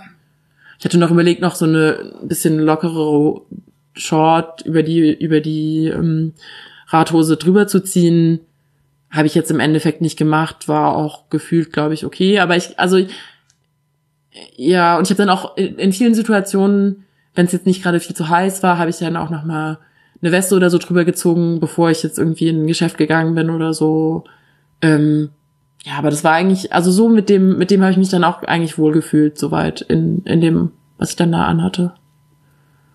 Ja. Wir hatten ja, weil ich dich auch gefragt hatte, ob wir darüber sprechen, über diesen Vorfall auch uns schon unterhalten, den es gab. Ne? Und äh, in dem Podcast mit Magnus haben wir da auch relativ ausführlich drüber gesprochen, dass eine Pfarrerin, äh, das Juliane, das kann man ja auch sagen, abgebrochen hat, mhm. weil äh, sie sich dann nicht mehr wohl gefühlt hat. So. Ja. Und du hast zu mir gesagt, also was passiert ist, die ist halt von ja, Jugendlichen, ne? War, Jugendliche war es eine Gruppe Jugendlicher irgendwie vom Rad geholt worden quasi. Ähm, und da ist jetzt nichts passiert oder so, aber das hat ihr halt gereicht. Also ich meine, sie wurde schon begrapscht, ne? Also das jetzt, also ich würde schon nicht sagen, es ist nichts passiert, es ist nichts Schlimmeres passiert. Also es hätte sie, also so, aber ich, ich würde schon sagen, das war schon auf jeden Fall ein, ein definitiv ein sehr kritischer Vorfall und sicher auch sehr ähm, ja, traumatisierender Vorfall irgendwo. So. So hätte ich jetzt gesagt, also für sie, für sie. Ja, genau. Ich finde es nämlich auch, also für mich wäre das auch so gewesen. Sie, sie konnte auch aus der Situation irgendwie wieder rauskommen, so. Aber es war auf jeden Fall, äh, muss auf jeden Fall schlimm gewesen sein. So, und ich muss sagen, also wenn mir das passiert wäre, hätte ich genau so reagiert wie Juliane und für mich wäre das auch total schlimm gewesen. Ich fände da auch, ähm, wüsste auch nicht, wie ich damit mit sowas umgehen soll. Und du hast mir gesagt, dass du im Grunde, weil du dich so ausführlich mit dem Thema beschäftigt hast, auch damit gerechnet, dass sowas passieren könnte. Ja, also das war schon, ein, das war ein Risiko, was ich bewusst eingegangen bin. Ich weiß nicht, ob ich dann, also ich meine, ich weiß nicht, ob ich, wenn mir das passiert wäre, ob ich dann wirklich weitergefahren wäre oder wenn mir was irgendwie Vergleichbares passiert wäre, weiß ich nicht, ne? Aber es war ein Risiko, dass ich bewusst eingegangen bin in diesem Rennen. Also ich bin ins Rennen reingegangen, ich bin da gestartet, in dem Wissen, dass sowas passieren könnte. Mit vielleicht einer höheren Wahrscheinlichkeit. Also jetzt nicht mit einer sehr hohen Wahrscheinlichkeit, also es war jetzt nicht so, dass ich dachte, das wird auf jeden Fall passieren aber so mit einer nicht verschwindend geringen Wahrscheinlichkeit, würde ich das mal vielleicht sagen, vorsichtig. Und ich habe schon, also ich meine, ich weiß nicht, ich hatte schon vorher auch drüber nachgedacht, weiß ich nicht, wenn mir jetzt sowas passieren würde, wie würde ich damit vielleicht umgehen oder oder was würde ich dann vielleicht machen oder so. Also habe ich schon auch ein bisschen drüber nachgedacht vorher. Ja, jetzt ist ja die Frage, und darüber habe ich mich ja auch mit Magnus schon unterhalten, und ich habe dann, du weißt das auch, so in den Raum geworfen, irgendwie, äh, man müsste ein Gruppetto machen für die Frauen oder so, ne? Für mich spielt halt so gleiche Möglichkeiten so eine große Rolle oder so ein, so ein, mh, mm, na, so eine Fairness, dass ich möchte, dass eben auch die Frauen da ohne diese Befürchtung in so ein Rennen gehen können. Und dass man im, im äh, dümmsten Fall sozusagen, oder dass man eben, um das zu gewährleisten, das Rennen dann sogar anders gestalten könnte. So, ne, das ist der Hintergrund, vor dem ich sowas sage. Nun ist aber mhm. da natürlich einzuwenden, dass es eben dann nicht mehr das Rennen ist. Es ist dann kein self-supported Rennen mehr. Es ja. ist nicht mehr dieses, du bist alleine unterwegs. Du hast sofort gesagt, das wäre für dich auch überhaupt keine Option. Und ähm, das ist ja auch total nachvollziehbar. Ähm, wo, aber was könnte man denn tun? Was wäre denn, wie könnte man denn sowas, kann man sowas verhindern? Gibt es irgendwie Möglichkeiten, da vielleicht entgegenzuwirken? Ich weiß es nicht. Äh, hast du da eine Idee? Ähm, ja, also vielleicht sollte ich noch mal erklären, auch warum ich, also ich, ich kann total verstehen, dass, dass sich nicht jede Frau das zutraut, weil ich glaube, es hat auch, es gibt viele Gründe, warum ich mir das so zugetraut habe, warum ich mir das auch so bewusst zugetraut habe, diese, dieses Risiko, ja. Ähm, Sag doch mal warum, weil ich glaube, das ist wirklich ähm, wichtig bei dir. Beziehungsweise ich glaube, es gibt Gründe, es gibt quasi wirklich rationale, sachliche Gründe, warum warum ich mich sowas vielleicht auch trauen, nicht nur traue, sondern vielleicht auch trauen kann, ja. Also ich bin halt 1,83 groß, ne, ich bin halt irgendwie ein Kopf größer als ein großer Teil der marokkanischen Männer, so, ja, muss man halt einfach mal sagen. Ähm, ich bin jetzt auch nicht gerade ähm, ganz zierlich, ja, also rein physisch ähm, habe ich da sicher eine andere Außenwirkung und, und eine andere, ja auch einfach eine andere Masse, die ich da irgendwie aufs, aufs Tablett bringe, als manche, als viele andere Frauen so. Ähm, dann habe ich zum Beispiel, was, was anscheinend in Marokko von allem, was ich so gelesen und gehört habe, eine super große Rolle spielt, ist Haarfarbe, dass wirklich blonde Frauen sehr, sehr viel mehr Probleme haben mit, auf, mit ungewollter Aufmerksamkeit in verschiedenen Abstufungen.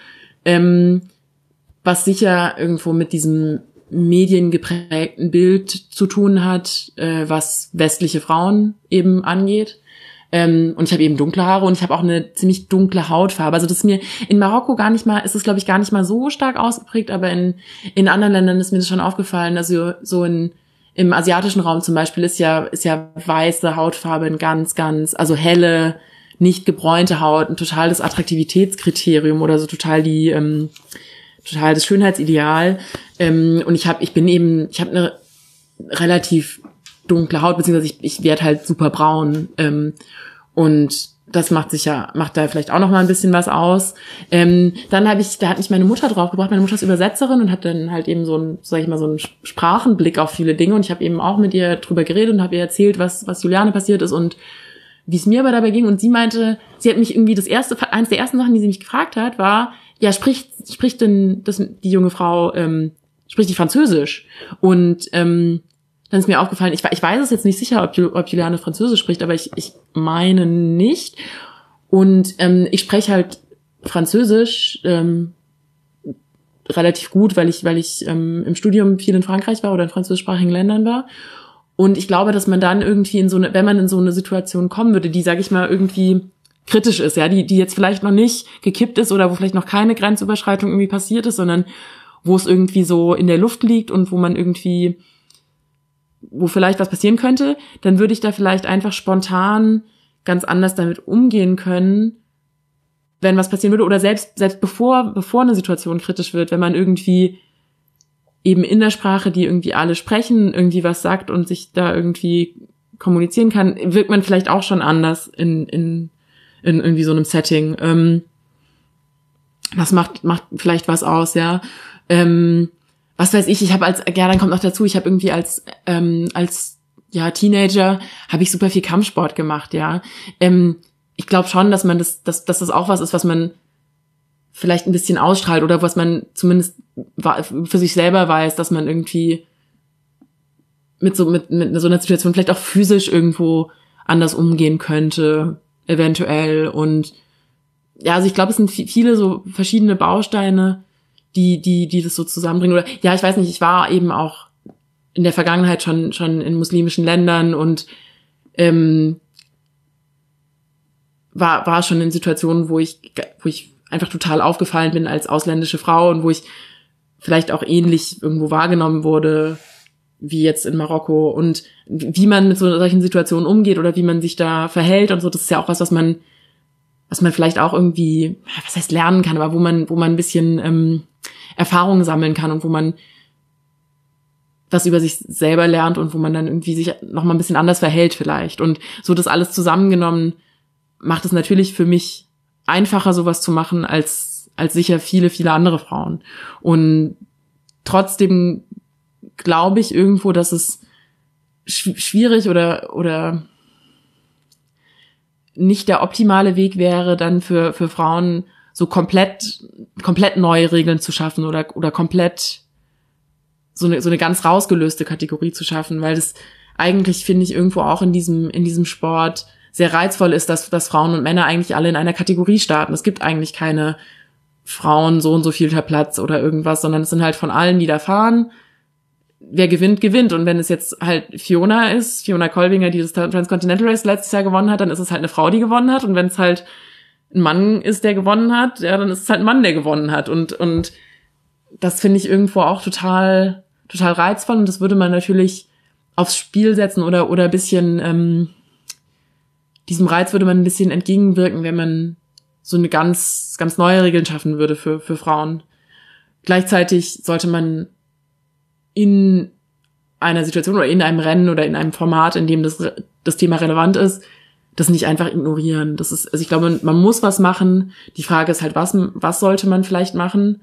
Und ich glaube, es gibt Dinge, die man, oder ich bin mir sehr sicher, dass es Sachen gibt, die man machen kann, bevor man eben so, so eine radikale Maßnahme ergreifen muss, wie zu sagen, okay, Frauen dürfen im Gruppe, sollen im Gruppetto fahren oder so. Also ich glaube, da gibt da gibt's eben noch Dinge, die man machen kann, ohne die Regeln komplett zu ändern. Ja, welche so. sind das? Gut, dass ähm, wir das nicht also, veranstalten.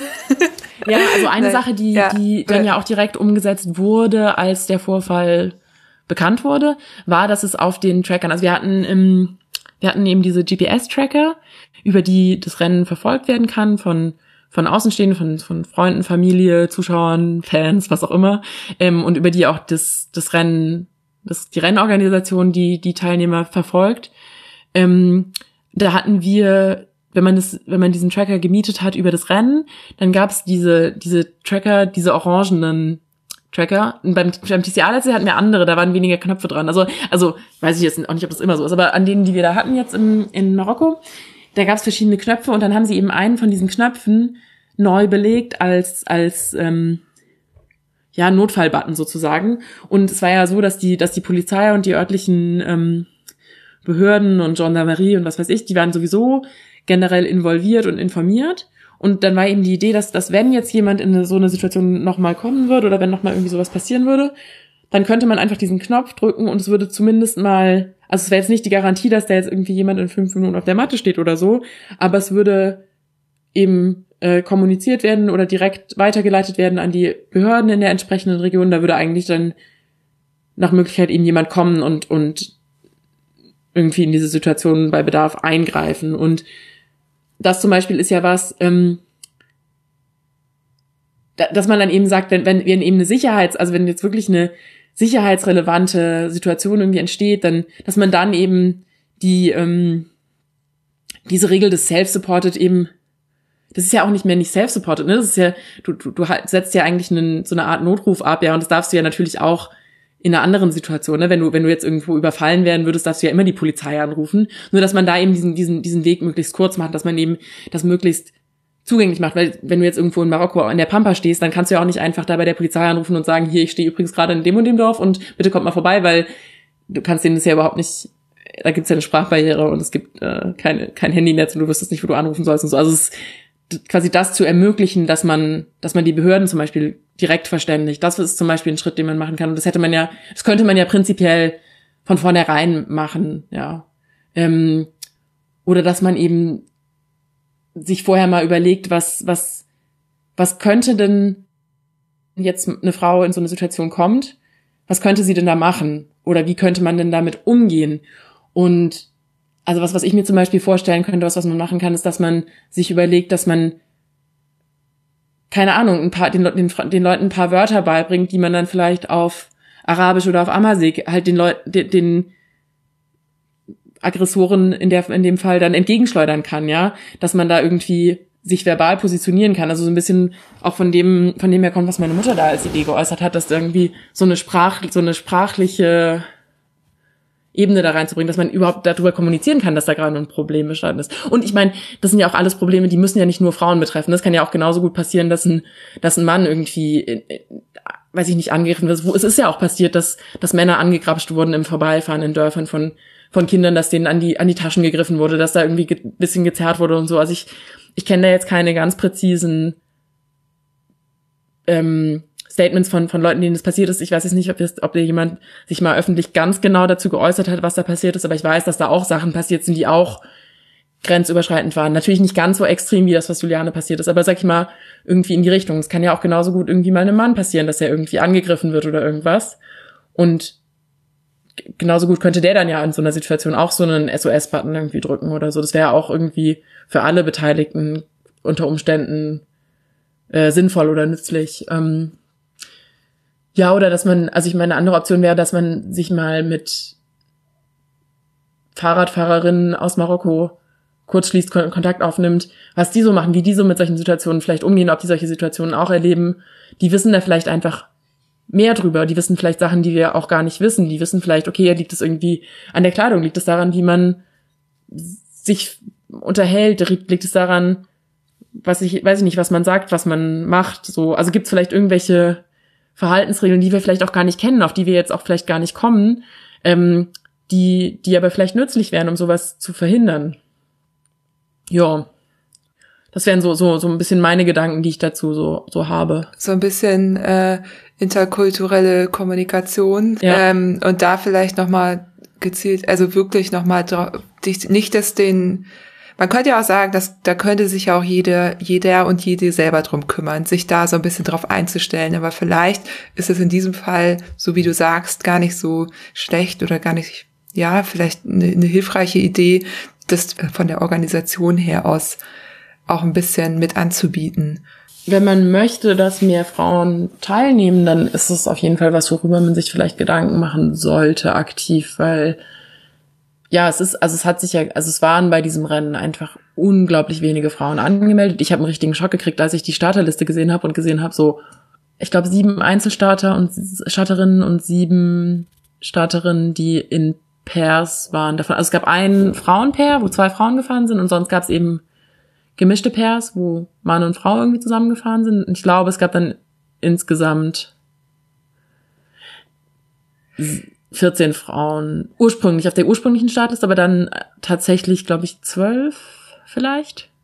Also so in der Größenordnung. Es waren ja insgesamt 150 Starter meines Wissens und ähm, das ja, das ist einfach ein unglaublich, das ist wirklich ja. sehr, sehr niedriger Anteil. Auch wenn man jetzt guckt, ja, beim, beim Transcontinental Race sind auch nicht, die, das ist auch nicht gerade 50 Prozent Frauen, aber da waren wir letztes Jahr, glaube ich, 42 an der Startlinie von 250 Startern. Also schon noch mal, schon der Anteil doch noch mal ein bisschen höher. Mhm. Ähm, und es war einfach schon extrem in Marokko jetzt beim Atlas Mountain Race. Und das ist mir aufgefallen, das ist vielen Leuten aufgefallen und dann ja, da, da gibt es sicher Gründe dafür, warum das jetzt ausgerechnet da so niedrig war, die, die Frauen, die Frauenquote sozusagen.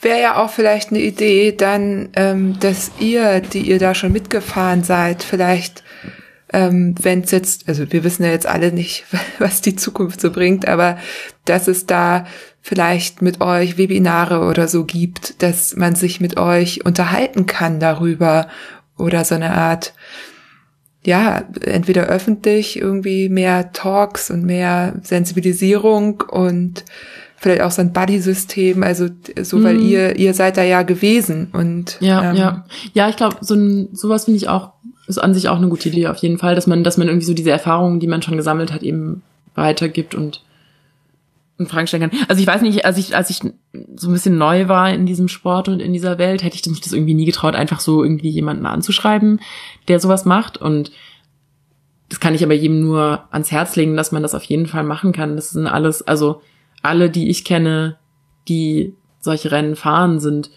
total, total herzlich und total nahbar und man kann, man kann jedem einfach schreiben.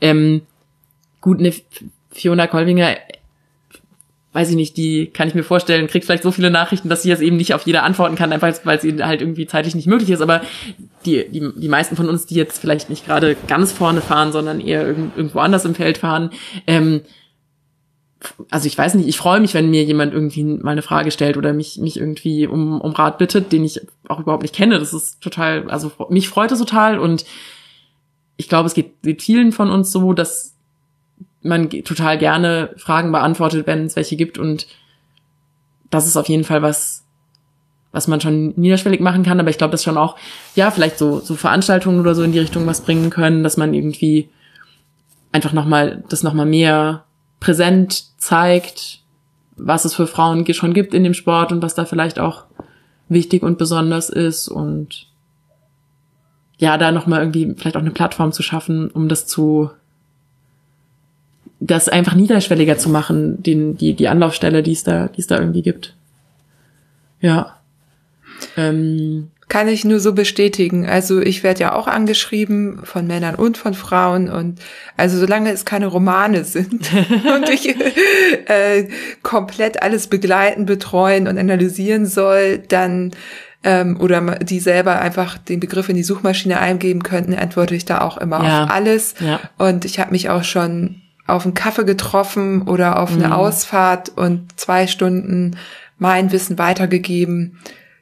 wie mir, äh, wie dir macht mir das auch Spaß und ich freue mich auch natürlich besonders, wenn Frauen das machen, weil ich weiß, mhm. dass es da eben noch mal eine besondere Hürde gibt und ich, also auch ich hatte ja überlegt, beim Atlas Mountain Race mitzufahren und da, das hatte jetzt auch noch andere Gründe, warum ich da nicht mitgefahren bin, aber ähm, da hätte ich das genauso wieder gemacht. Ne? Also mhm. gut, da gab es nun noch niemanden, den ich hätte fragen können, aber ist ja jetzt auch ein bisschen vergleichbar mit dem Silk Road Mountain Race. So und das hätte ich auch so gemacht. Also würde ich auch sagen. Ich habe mir heute ein Zitat rausgeschrieben und zwar ist das aus dem Girls Gone Gravel Podcast. Der ist auf Englisch, den möchte ich hiermit so ein bisschen äh, supporten.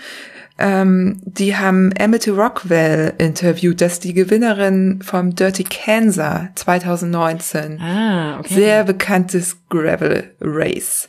Ähm, und die hat auch gesagt, ähm, was ich ganz spannend finde, weil Dirty Cancer, das war mir gar nicht so klar, das ist wohl für viele in den USA auch ein Sprungbrett, also was Sponsoren angeht und so weiter. Ah, okay.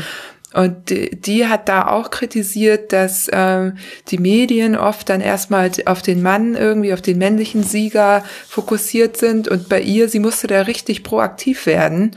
Und die sagt auch, Erfolg bringe die Verantwortung mit sich, andere Frauen zu supporten. Und ich, ich würde so nicht ganz so weit gehen, das so ähm, zu verlangen, so, ne, weil ich meine, manchmal hast du auch gar nicht den Raum dafür, aber ich finde es trotzdem vom Grundgedanken schön, das irgendwie auch weiterzugeben. Also das, was man so für sich daraus zieht, dann vielleicht auch irgendwie an die nächste Frau ein bisschen weiterzugeben. Alle können sie anschreiben, sie ist total äh, gerne gibt sie da Auskunft und gerade jetzt hat sie auch ganz viel Zeit. Also wer mal zum Dirty Cancer möchte, könnte sich auch an sie wenden. Also insgesamt habe ich ein bisschen den Eindruck, dass es schon Interesse, insge insgesamt Interesse dafür gibt, mehr Frauen in den Sport zu bringen und die Frauen, die es schon gibt, vielleicht auch noch ein bisschen mehr darzustellen, um irgendwie auch zu zeigen, hey, es können, können auch Frauen alles machen und da haben natürlich äh, Erfolge von Fiona Kolbinger und so weiter, deren Namen ich jetzt schon sehr oft erwähnt habe, ähm, die helfen dann natürlich auch, ne? Weil, also, das ist natürlich super, wenn es dann solche Frauen gibt, die sowas, die sowas irgendwie äh, leisten und so, so da irgendwie voll vorne mit dabei sind. Das ist natürlich total, total klasse für den Sport, dass es, dass es das so vor, voranbringt. Ähm, aber auch auf niedrigerem Level, also auf das heißt niedrigerem Level, auf so, sag ich mal, ein bisschen breiterem, so einer bisschen breiteren Basis, habe ich schon den Eindruck, es gibt in, im Prinzip Interesse da, daran, dass es, dass mehr, dass es mehr Frauen geben soll in dem Sport. Es wird dann halt unterschiedlich irgendwie umgesetzt oder, oder unterschiedlich viel Energie da vielleicht auch für aufgewendet, das jetzt wirklich ganz aktiv ähm, zu gestalten und ich glaube, da gibt's auch Positivbeispiele, die es eben schaffen, total viele Frauen anzuziehen oder das irgendwie ja mehr mehr umzusetzen. Hast du da ein Positivbeispiel parat? Ja, ich glaube, du hattest es auch schon schon mal erwähnt äh, in der letzten in einer der letzten Folgen von dir. Ähm, das Maurice Brocco ähm, Maurice Brocco 400 heißt das offiziell, ja, glaube ich. Genau, ja. Ähm, die haben ja was gemacht, was ich, was ich eine total coole Idee fand, dass sie halt den, die Anmeldemodalitäten für Frauen einfach bisschen anders gestaltet haben als für Männer. Die haben die, die Anmeldung geöffnet für Frauen, bevor sie für Männer geöffnet wurde und haben halt gesagt, so, okay, und alle Frauen können sich jetzt schon anmelden und die Männer können sich halt erst dann anmelden und dann sind halt schon Plätze voll mit Frauen und das ist ja was, was es, was, was, was Männer überhaupt nicht ausschließt und was auch die, die Regeln im eigentlichen in der eigentlichen Veranstaltung für alle gleich lässt, was aber irgendwie ein ganz, ganz klares Signal sendet, so hey, wir wollen, dass ihr kommt, Mädels, ja.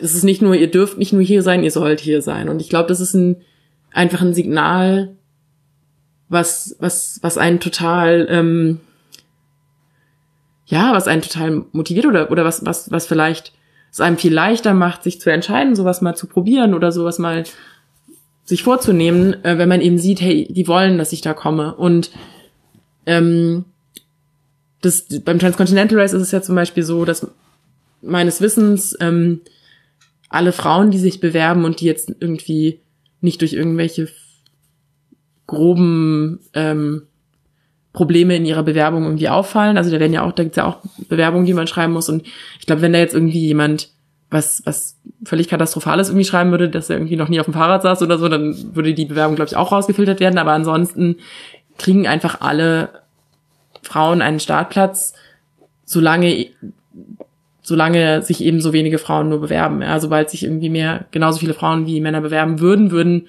eben auch natürlich auch nicht mehr alle Frauen einen Startplatz kriegen. Aber dass man eben sowas sich überlegt, dass man eben guckt, wie, wie kann man denn es für Frauen ein bisschen leichter machen, reinzukommen oder damit anzufangen oder, oder wie zeigt man einfach auch Frauen, dass man will, dass sie, dass sie kommen und dass man will, dass sie mitfahren. Und da gibt's, glaube ich, viele Möglichkeiten, für die man gar nicht irgendwie die Regeln ändern muss, sondern für die man einfach ähm, ja, ein paar Sachen ein bisschen anders gestaltet und dann kann es eben große Effekte erzielen, so wie bei Maurice Procot.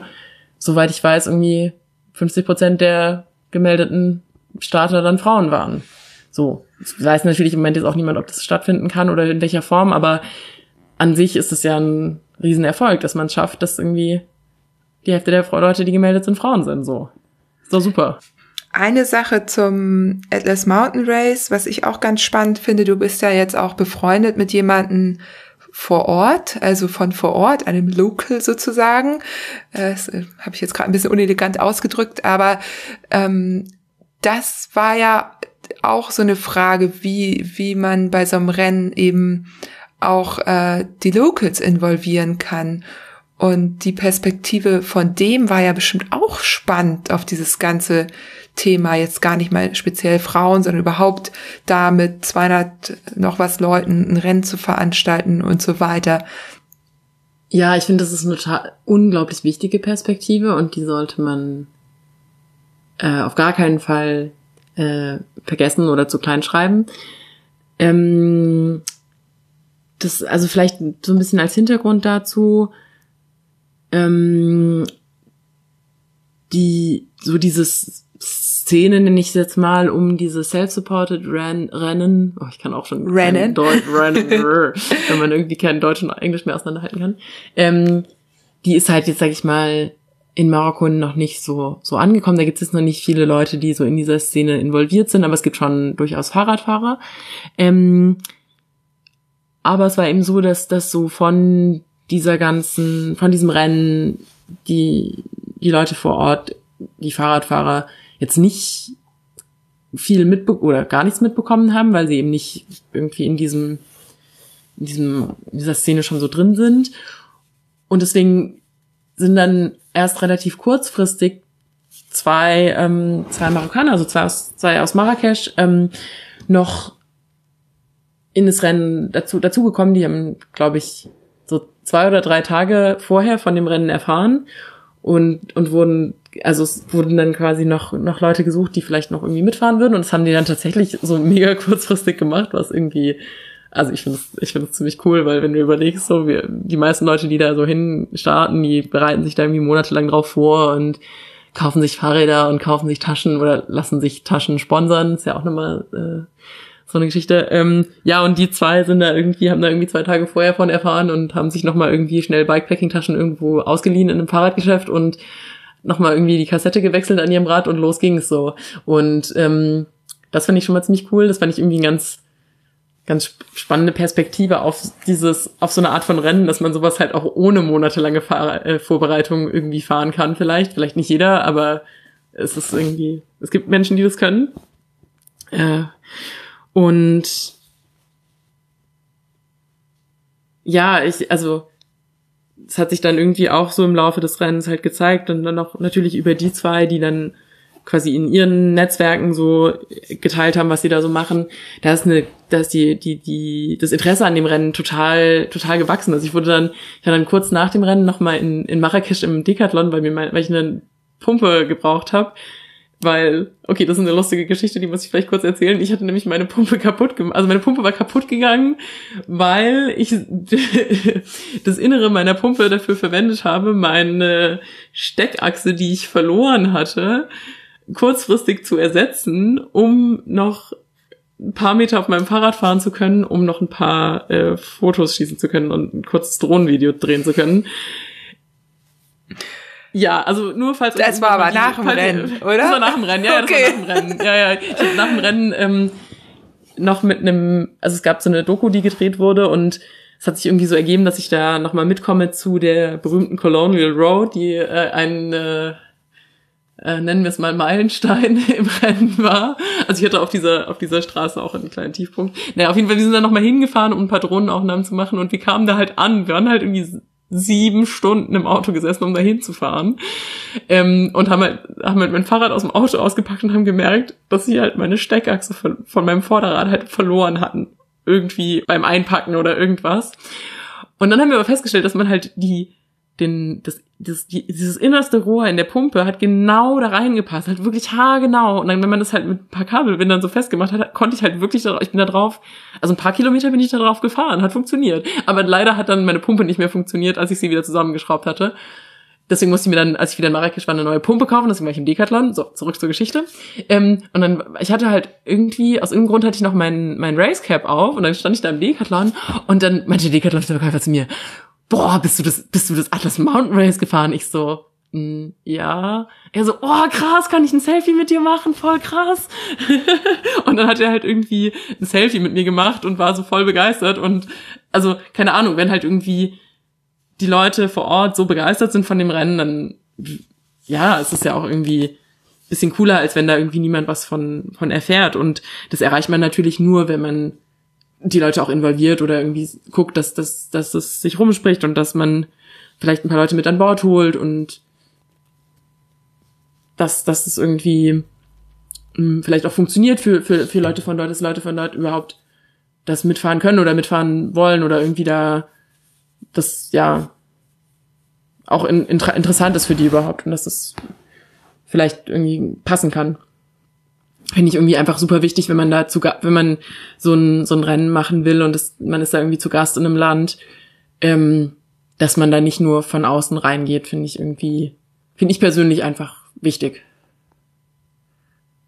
Ja, ja. total. Also fände fänd ich auch. Wundert mich jetzt ein bisschen, dass das eben nicht so, also das ist, äh, ja, ja. dass da vorher nicht Kontakte geknüpft worden sind, ist vielleicht auch manchmal ein bisschen schwierig, wenn man sowas zum ersten Mal dort stattfinden lässt. Auf der anderen Seite äh, erleichtert es einem ja auch total vieles, wenn man mit den lokalen ähm, weiß das ich, vielleicht gibt's da ja sogar Fahrradclubs bestimmt, ne? Also ich meine, da fahren ja, ja auch Ja, also dieser Kontakt Fahrrad. ist im Endeffekt über die ähm, ja äh, den marokkanischen Fahrradverbund oder wie man es dann nennen würde auf, auf Deutsch äh, entstanden und da gibt's schon an sich Fahrradstrukturen natürlich, also halt bisschen klassischere Strukturen so, also halt Stra Stra also Rennradstraße und klassisch Mountainbike so, aber und natürlich kein so ähm, Breitensport in der gleichen Ausbreitung wie jetzt in, in Deutschland oder Italien oder Niederlanden oder irgendwie so. Aber ähm, an sich gibt's da schon auch Fahrradfahrer, auf jeden Fall. Ja, aber wie du sagst, es ist schon, ich meine, es ist nicht ganz einfach, da irgendwie Kontakte aufzubauen und das irgendwie äh, da alle Vorstellungen zusammenzubringen. Und es ist sicher nicht einfach, sowas dann irgendwie vielleicht sogar als, als, als wirklich mit, mit Leuten, die dann wirklich in die Organisation eingebunden sind, umzusetzen. Das ist sicher nicht was, was jetzt einfach vom Himmel fällt, das ist klar, aber ich finde es schon irgendwie wichtig, dass man da irgendwo bewusst auch Energie drauf verwendet, das irgendwo zu machen. Es wäre zumindest, sag ich mal, wenn ich jetzt irgendwie ein Rennen organisieren würde, wäre das was, was mir persönlich sehr wichtig wäre. Ja. So, hängt vielleicht auch ein bisschen mit, meinem mit meinem Hintergrund zu, zusammen irgendwie. Also ich komme eben aus, also ich habe die, die letzten zwei Jahre eben Global Health Forschung gemacht, wie wir es irgendwie nennen, dieses dieses Feld, wo man dann eben viel in Ländern ist, deren Kultur vielleicht irgendwo auch ganz anders ist als die die eigene Kultur und da ist es eben ganz klar so, dass man da nicht einfach hingehen kann und irgendwas machen kann, ohne mit den Leuten vor Ort zu reden und deswegen habe ich vielleicht da auch einfach bin ich da vielleicht auch einfach sehr darauf sensibilisiert, dass, dass man, dass mir da sowas einfach wichtig wäre. Ja. Aber gleichzeitig kann man davon, glaube ich, auch viel, viel lernen, auch, auch nicht nur für, für die Leute vor Ort, sondern auch für die Leute, die von außerhalb kommen, was, was vielleicht Dinge sind, die man so gar nicht sonst wüsste. Was ich zum Beispiel voll interessant fand, wir haben halt dann auch drüber, drüber geredet, ähm, wie das als Frau war oder wie das, wie das für Frauen in Marokko ist, Fahrrad zu fahren und Ähm, also es ist ganz klar so, dass, dass in diesem Sportbereich extrem wenige Frauen sind. Ich habe dann auch versucht, Kontakt aufzunehmen mit, mit Frauen, die irgendwie in Marokko sportlich orientiert Radfahren. Ist mir nicht so ganz gelungen, leider, weil es auch einfach wirklich so wenige nur gibt anscheinend. Ähm, aber auch auch auch so die die auch die männliche Perspektive kann halt finde ich interessant sein, weil ähm, was also Mohammed heißt ja, der ist das Rennen auch dann zu Ende gefahren, also sie sind zu zweit gestartet ähm, und er ist es dann im Endeffekt auch auch zu Ende gefahren bis ins Ziel und kam äh, am Tag von der Party vormittags an. Und ähm, genau ich fand es dann echt ganz interessant mich mit ihm zu unterhalten, was er halt zum Beispiel auch erzählt hat, ist dass also als, als wir halt drüber geredet haben, was, wie, wie, wie ich das auch sehe, und ich glaube, ich habe auch über diese, diese Kleidergeschichte mit ihm geredet, was ich halt irgendwie mir überlegt hatte mit diesen Kniewärmern und so, ja. Und dann meinte er halt, ja, okay, wenn er halt irgendwie in so einem Dorf im, im Atlas irgendwo in einem Café sitzt, in seinem, in seinem Spandex, dann äh, passiert es ihm schon auch mal, dass irgendwelche äh, jungen, jungen Mädels oder irgendwelche jungen Frauen da irgendwie kichernd mit dem Finger auf ihn zeigen, so. Und das fand ich dann auch ganz interessant, dass es halt irgendwie nicht nur ein Frauenproblem vielleicht ist, ja, dass man irgendwie unangenehm auffällt oder dass man irgendwie Aufmerksamkeit kriegt, die man so nicht haben will, ja, ähm, oder sich da irgendwie in einer unangenehmen Situation wiederfindet, ähm, sondern dass das eben auch einem marokkanischen Mann passieren kann. Und ähm, ja, und was ich, was ich auch noch von ihm gelernt habe, was ich auch irgendwie ganz interessant fand, ist, dass halt so diese, diese, diese Perspektive auf, auf Fahrradfahren als Sport im Allgemeinen vielleicht auch ein bisschen eine andere ist, dass irgendwo das nicht so in der, in der, vielleicht einfach noch nicht, nicht so verwurzelt ist in der Kultur, dass man Sport als Freizeitbetätigung so, so macht und dass man dann sowas so anstrengendes wie irgendwie tagelang so ein komisches Rennen fahren, dass man das irgendwie freiwillig machen will, das ist da, glaube ich, noch mal weiter weg von der, von der, vom, ja, vielleicht breiten Verständnis als, als irgendwie in, in einem Land wie Deutschland. Was ja auch irgendwo, weiß ich nicht, wenn, wenn man sich irgendwie überlegt, so, dass, dass die, dass die Generation, vielleicht eins vor unserer Generation, dass das eben noch sehr viel ähm, Subsistenzlandwirtschaft war, ja, und dass du halt irgendwie natürlich, wenn du den ganzen Tag auf dem Feld ackern musst oder irgendwie anders körperlich arbeiten musst, dass du dann vielleicht nicht in deiner Freizeit total viel Fahrrad fahren willst, ist ja irgendwo auch logisch, ne? Und dass dann natürlich so Fahrradfahren als Sport in der Gesellschaft eine ganz andere Rolle hat als jetzt in, in Deutschland oder in Mitteleuropa. Ja, ist auch irgendwo nachvollziehbar, ne? Also, oder die, die ist es vielleicht genauso wenig für die nachvollziehbar, dass wir sowas machen, wie es für uns nachvollziehbar ist, dass man uns dann belästigen muss. Mhm. Also ganz platt gesagt, ne? Mhm. Jetzt wissen wir alle gar nicht, wie es weitergeht. Ich hoffe natürlich, ja. dass dieses Rennen nochmal stattfinden äh, kann. Würdest du es nochmal mitfahren? Aha, die, die unvermeidliche Frage. Ähm, ich würde es nicht ausschließen. Auf keinen Fall. Ähm, für mich ist es aber natürlich irgendwo auch ja, so ein bisschen so dieser, schon natürlich auch dieser Reiseaspekt, ne? Ich bin da, bin dahin, weil ich das Land irgendwie mich sowieso interessiert hat und weil ich spannend finde, in, in, in Land, das ich noch nicht kenne, irgendwie zu reisen. Und vor dem Hintergrund weiß ich jetzt nicht, ob ich genau, also quasi in Anführungszeichen das gleiche Rennen nochmal fahren würde, weil für mich schon irgendwo auch der Reiz ist, was zu machen, was ich, was für mich neu ist.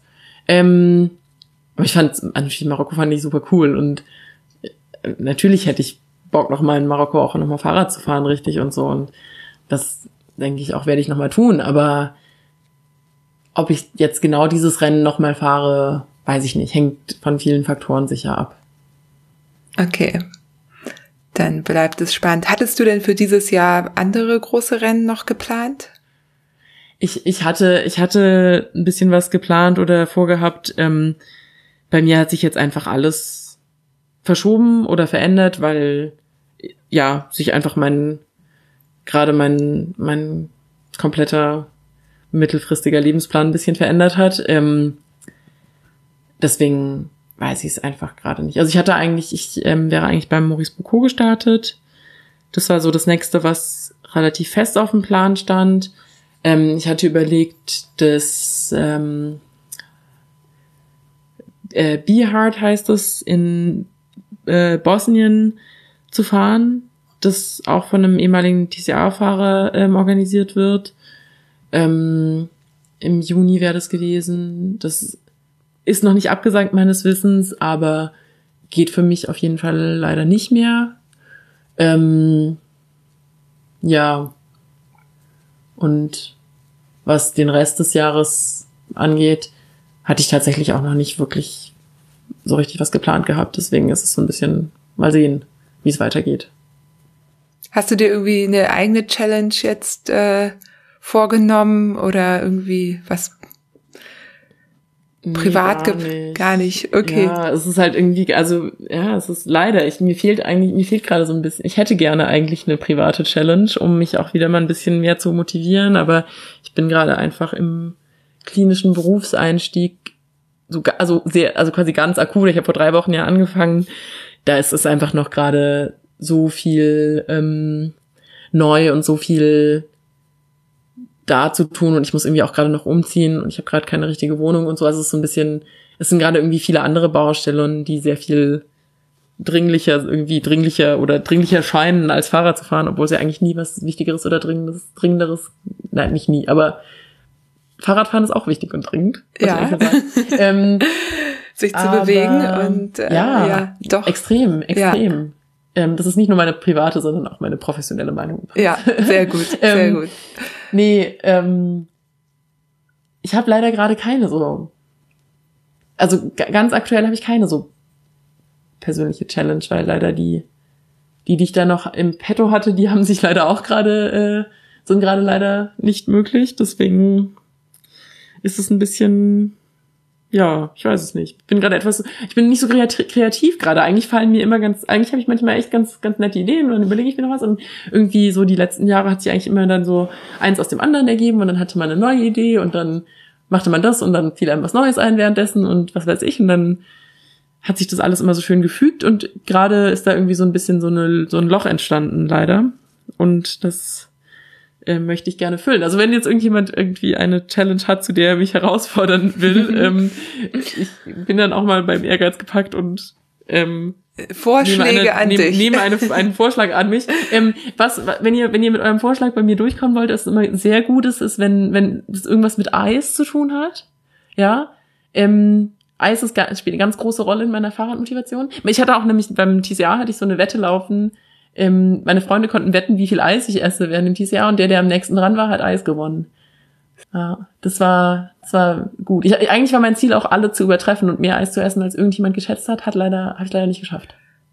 Aber ja, also das so viel dazu, wenn es irgendwie, wenn jetzt jemand irgendwie eine lustige Idee hat, was ich mit Fahrradfahren und Eis essen machen könnte, dann äh, wäre ich vielleicht angestachelt. Zuletzt, du hast äh, erwähnt, dass du unter anderem durch Juliana Buring inspiriert worden bist. Das ja. Buch von ihr steht übrigens auch in meinem Regal.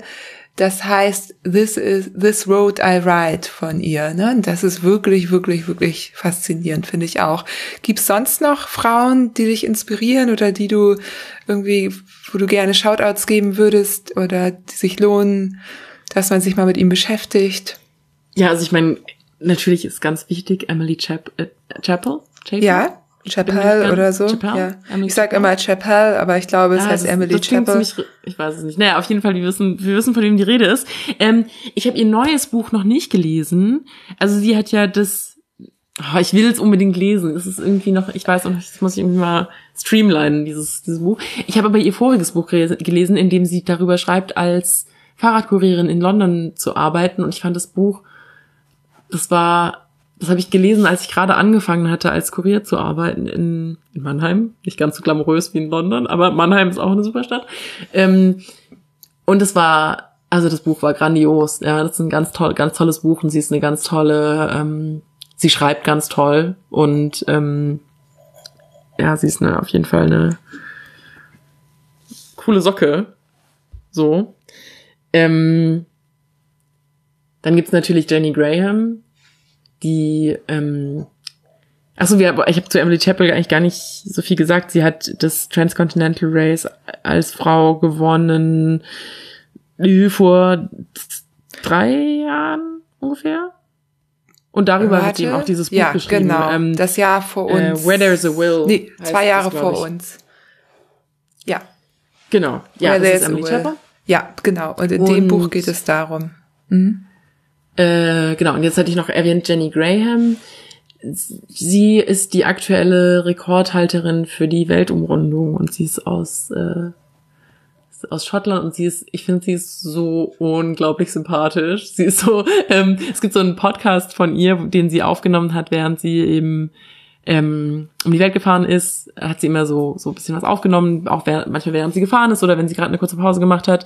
Das hat sie, glaube ich, mit BBC zusammen produziert. Das ist großartig, das ist grandios, weil sie erzählt so Stories. Das ist richtig, richtig, richtig, richtig sympathisch. Genau, Jenny, Jenny Graham ist auch Mitgründerin und Mitleiterin zusammen mit Lee Craigie, die vor allem im, aus dem Mountainbereich Mountainbike-Bereich kommt, äh, von einer Vereinigung, die sich die Adventure Syndicate nennt. Ähm, das ist eigentlich ein Zusammenschluss von Frauen, die sich quasi gegenseitig motivieren wollen, aktiv, ja, aktiv zu sein und, und Sport zu machen und draußen zu sein, Abenteuer zu machen. Und die machen auch, ah, die machen jetzt gerade, das ist natürlich, wenn der Podcast rauskommt, ist es gerade vorbei, machen die einen, ein Projekt, das nennt sich Match the Miles, um einfach andere Leute zu motivieren, aktiv zu sein. Und ja, die machen auch, also die machen ganz viele coole Projekte, die sind zum Beispiel zu viert über zwischen, zwischen Weihnachten und Silvester von Edinburgh nach Kopenhagen mit zwei Lastenrädern gefahren. Und zwar haben sie sich immer gegenseitig gefahren. Also sie waren, sind zu viert gefahren, vier, vier Frauen. Ähm, und, und dann ist halt immer eine gefahren und die andere saß vorne auf dem Cargo-Betreff. Also sie hatten einen äh, Bullet und ein Omnium. Und ähm, sind dann irgendwie mit so einem, also es saß immer eine von den vorne drauf, so mitten im Winter, dann saßen die da immer in so, so Schlafsäcken und, und voll eingemummelt vorne auf dem Fahrrad drauf, um halt nicht kalt zu werden. Und haben sich halt gegenseitig gefahren und so. Und genau, sind damit von Edinburgh nach Kopenhagen gefahren. Das war so ein, so ein Klimawandelprojekt im weitesten Sinne. Ähm, ja, die machen auf jeden Fall immer coole, coole, coole Sachen und sind auf jeden Fall sehr, sehr inspirierend. Ähm, genau, die Adventure Syndicate. Ich werde die alle verlinken. Kenne ich auch alle. Den äh, Podcast mit Jenny Graham habe ich übrigens noch nicht gehört. Ich weiß aber, dass der schon mal auf meiner Liste stand. Ich weiß gar nicht, warum ich ihn da nicht gehört habe. Ähm, genau, Adventure Syndicate ist super. Die sind übrigens auch durch Hamburg gefahren, was auch ganz witzig ah. war. Also ich habe sie leider verpasst, aber Freunde von mir haben die auch gesehen und irgendwie kurz Hallo gesagt. Ja, verlinke ich alles. Ja, super. Es war total schön mit dir zu sprechen, Andrea. Ähm, das freut mich. Ja, mich auch. Ich habe auch ganz viel mitgenommen heute. Ich glaube, da ist auch reichlich für andere Menschen drin an Infos und so weiter man darf dich, Mann und Frau dürfen dich anschreiben, wenn Immer. sie noch Fragen Immer. haben. Und ja, da würde ich dir erstmal alles Gute in deiner Ausbildung. Ne? Vielen Dank. Vielen Dank. Zur Anästhesistin. In deiner, du machst jetzt den Facharzt. Genau. Und äh, gutes, äh, guten Start in, in diese Laufbahn. Danke, kann ich brauchen. und ich würde sagen, wir sehen uns mal auf dem Rad ja, unbedingt. irgendwie irgendwo, ne, ja, wenn wir wieder dürfen. Auf jeden Fall. Ist ja eine gute Distanz, so Hamburg-Heidelberg. Das äh, wäre doch mal eine kleine Herausforderung. Ja, ich habe da auch eigentlich noch so einen Deal offen mit meinem Kollegen aus Mannheim. Ja. Ja. Aha. Hallo, aber nicht nach Mannheim. Das, ach so, okay. ja, ihr seid auf jeden Fall herzlich hier willkommen. Und dann wünsche ich dir jetzt ähm, noch äh, einen schönen Abend.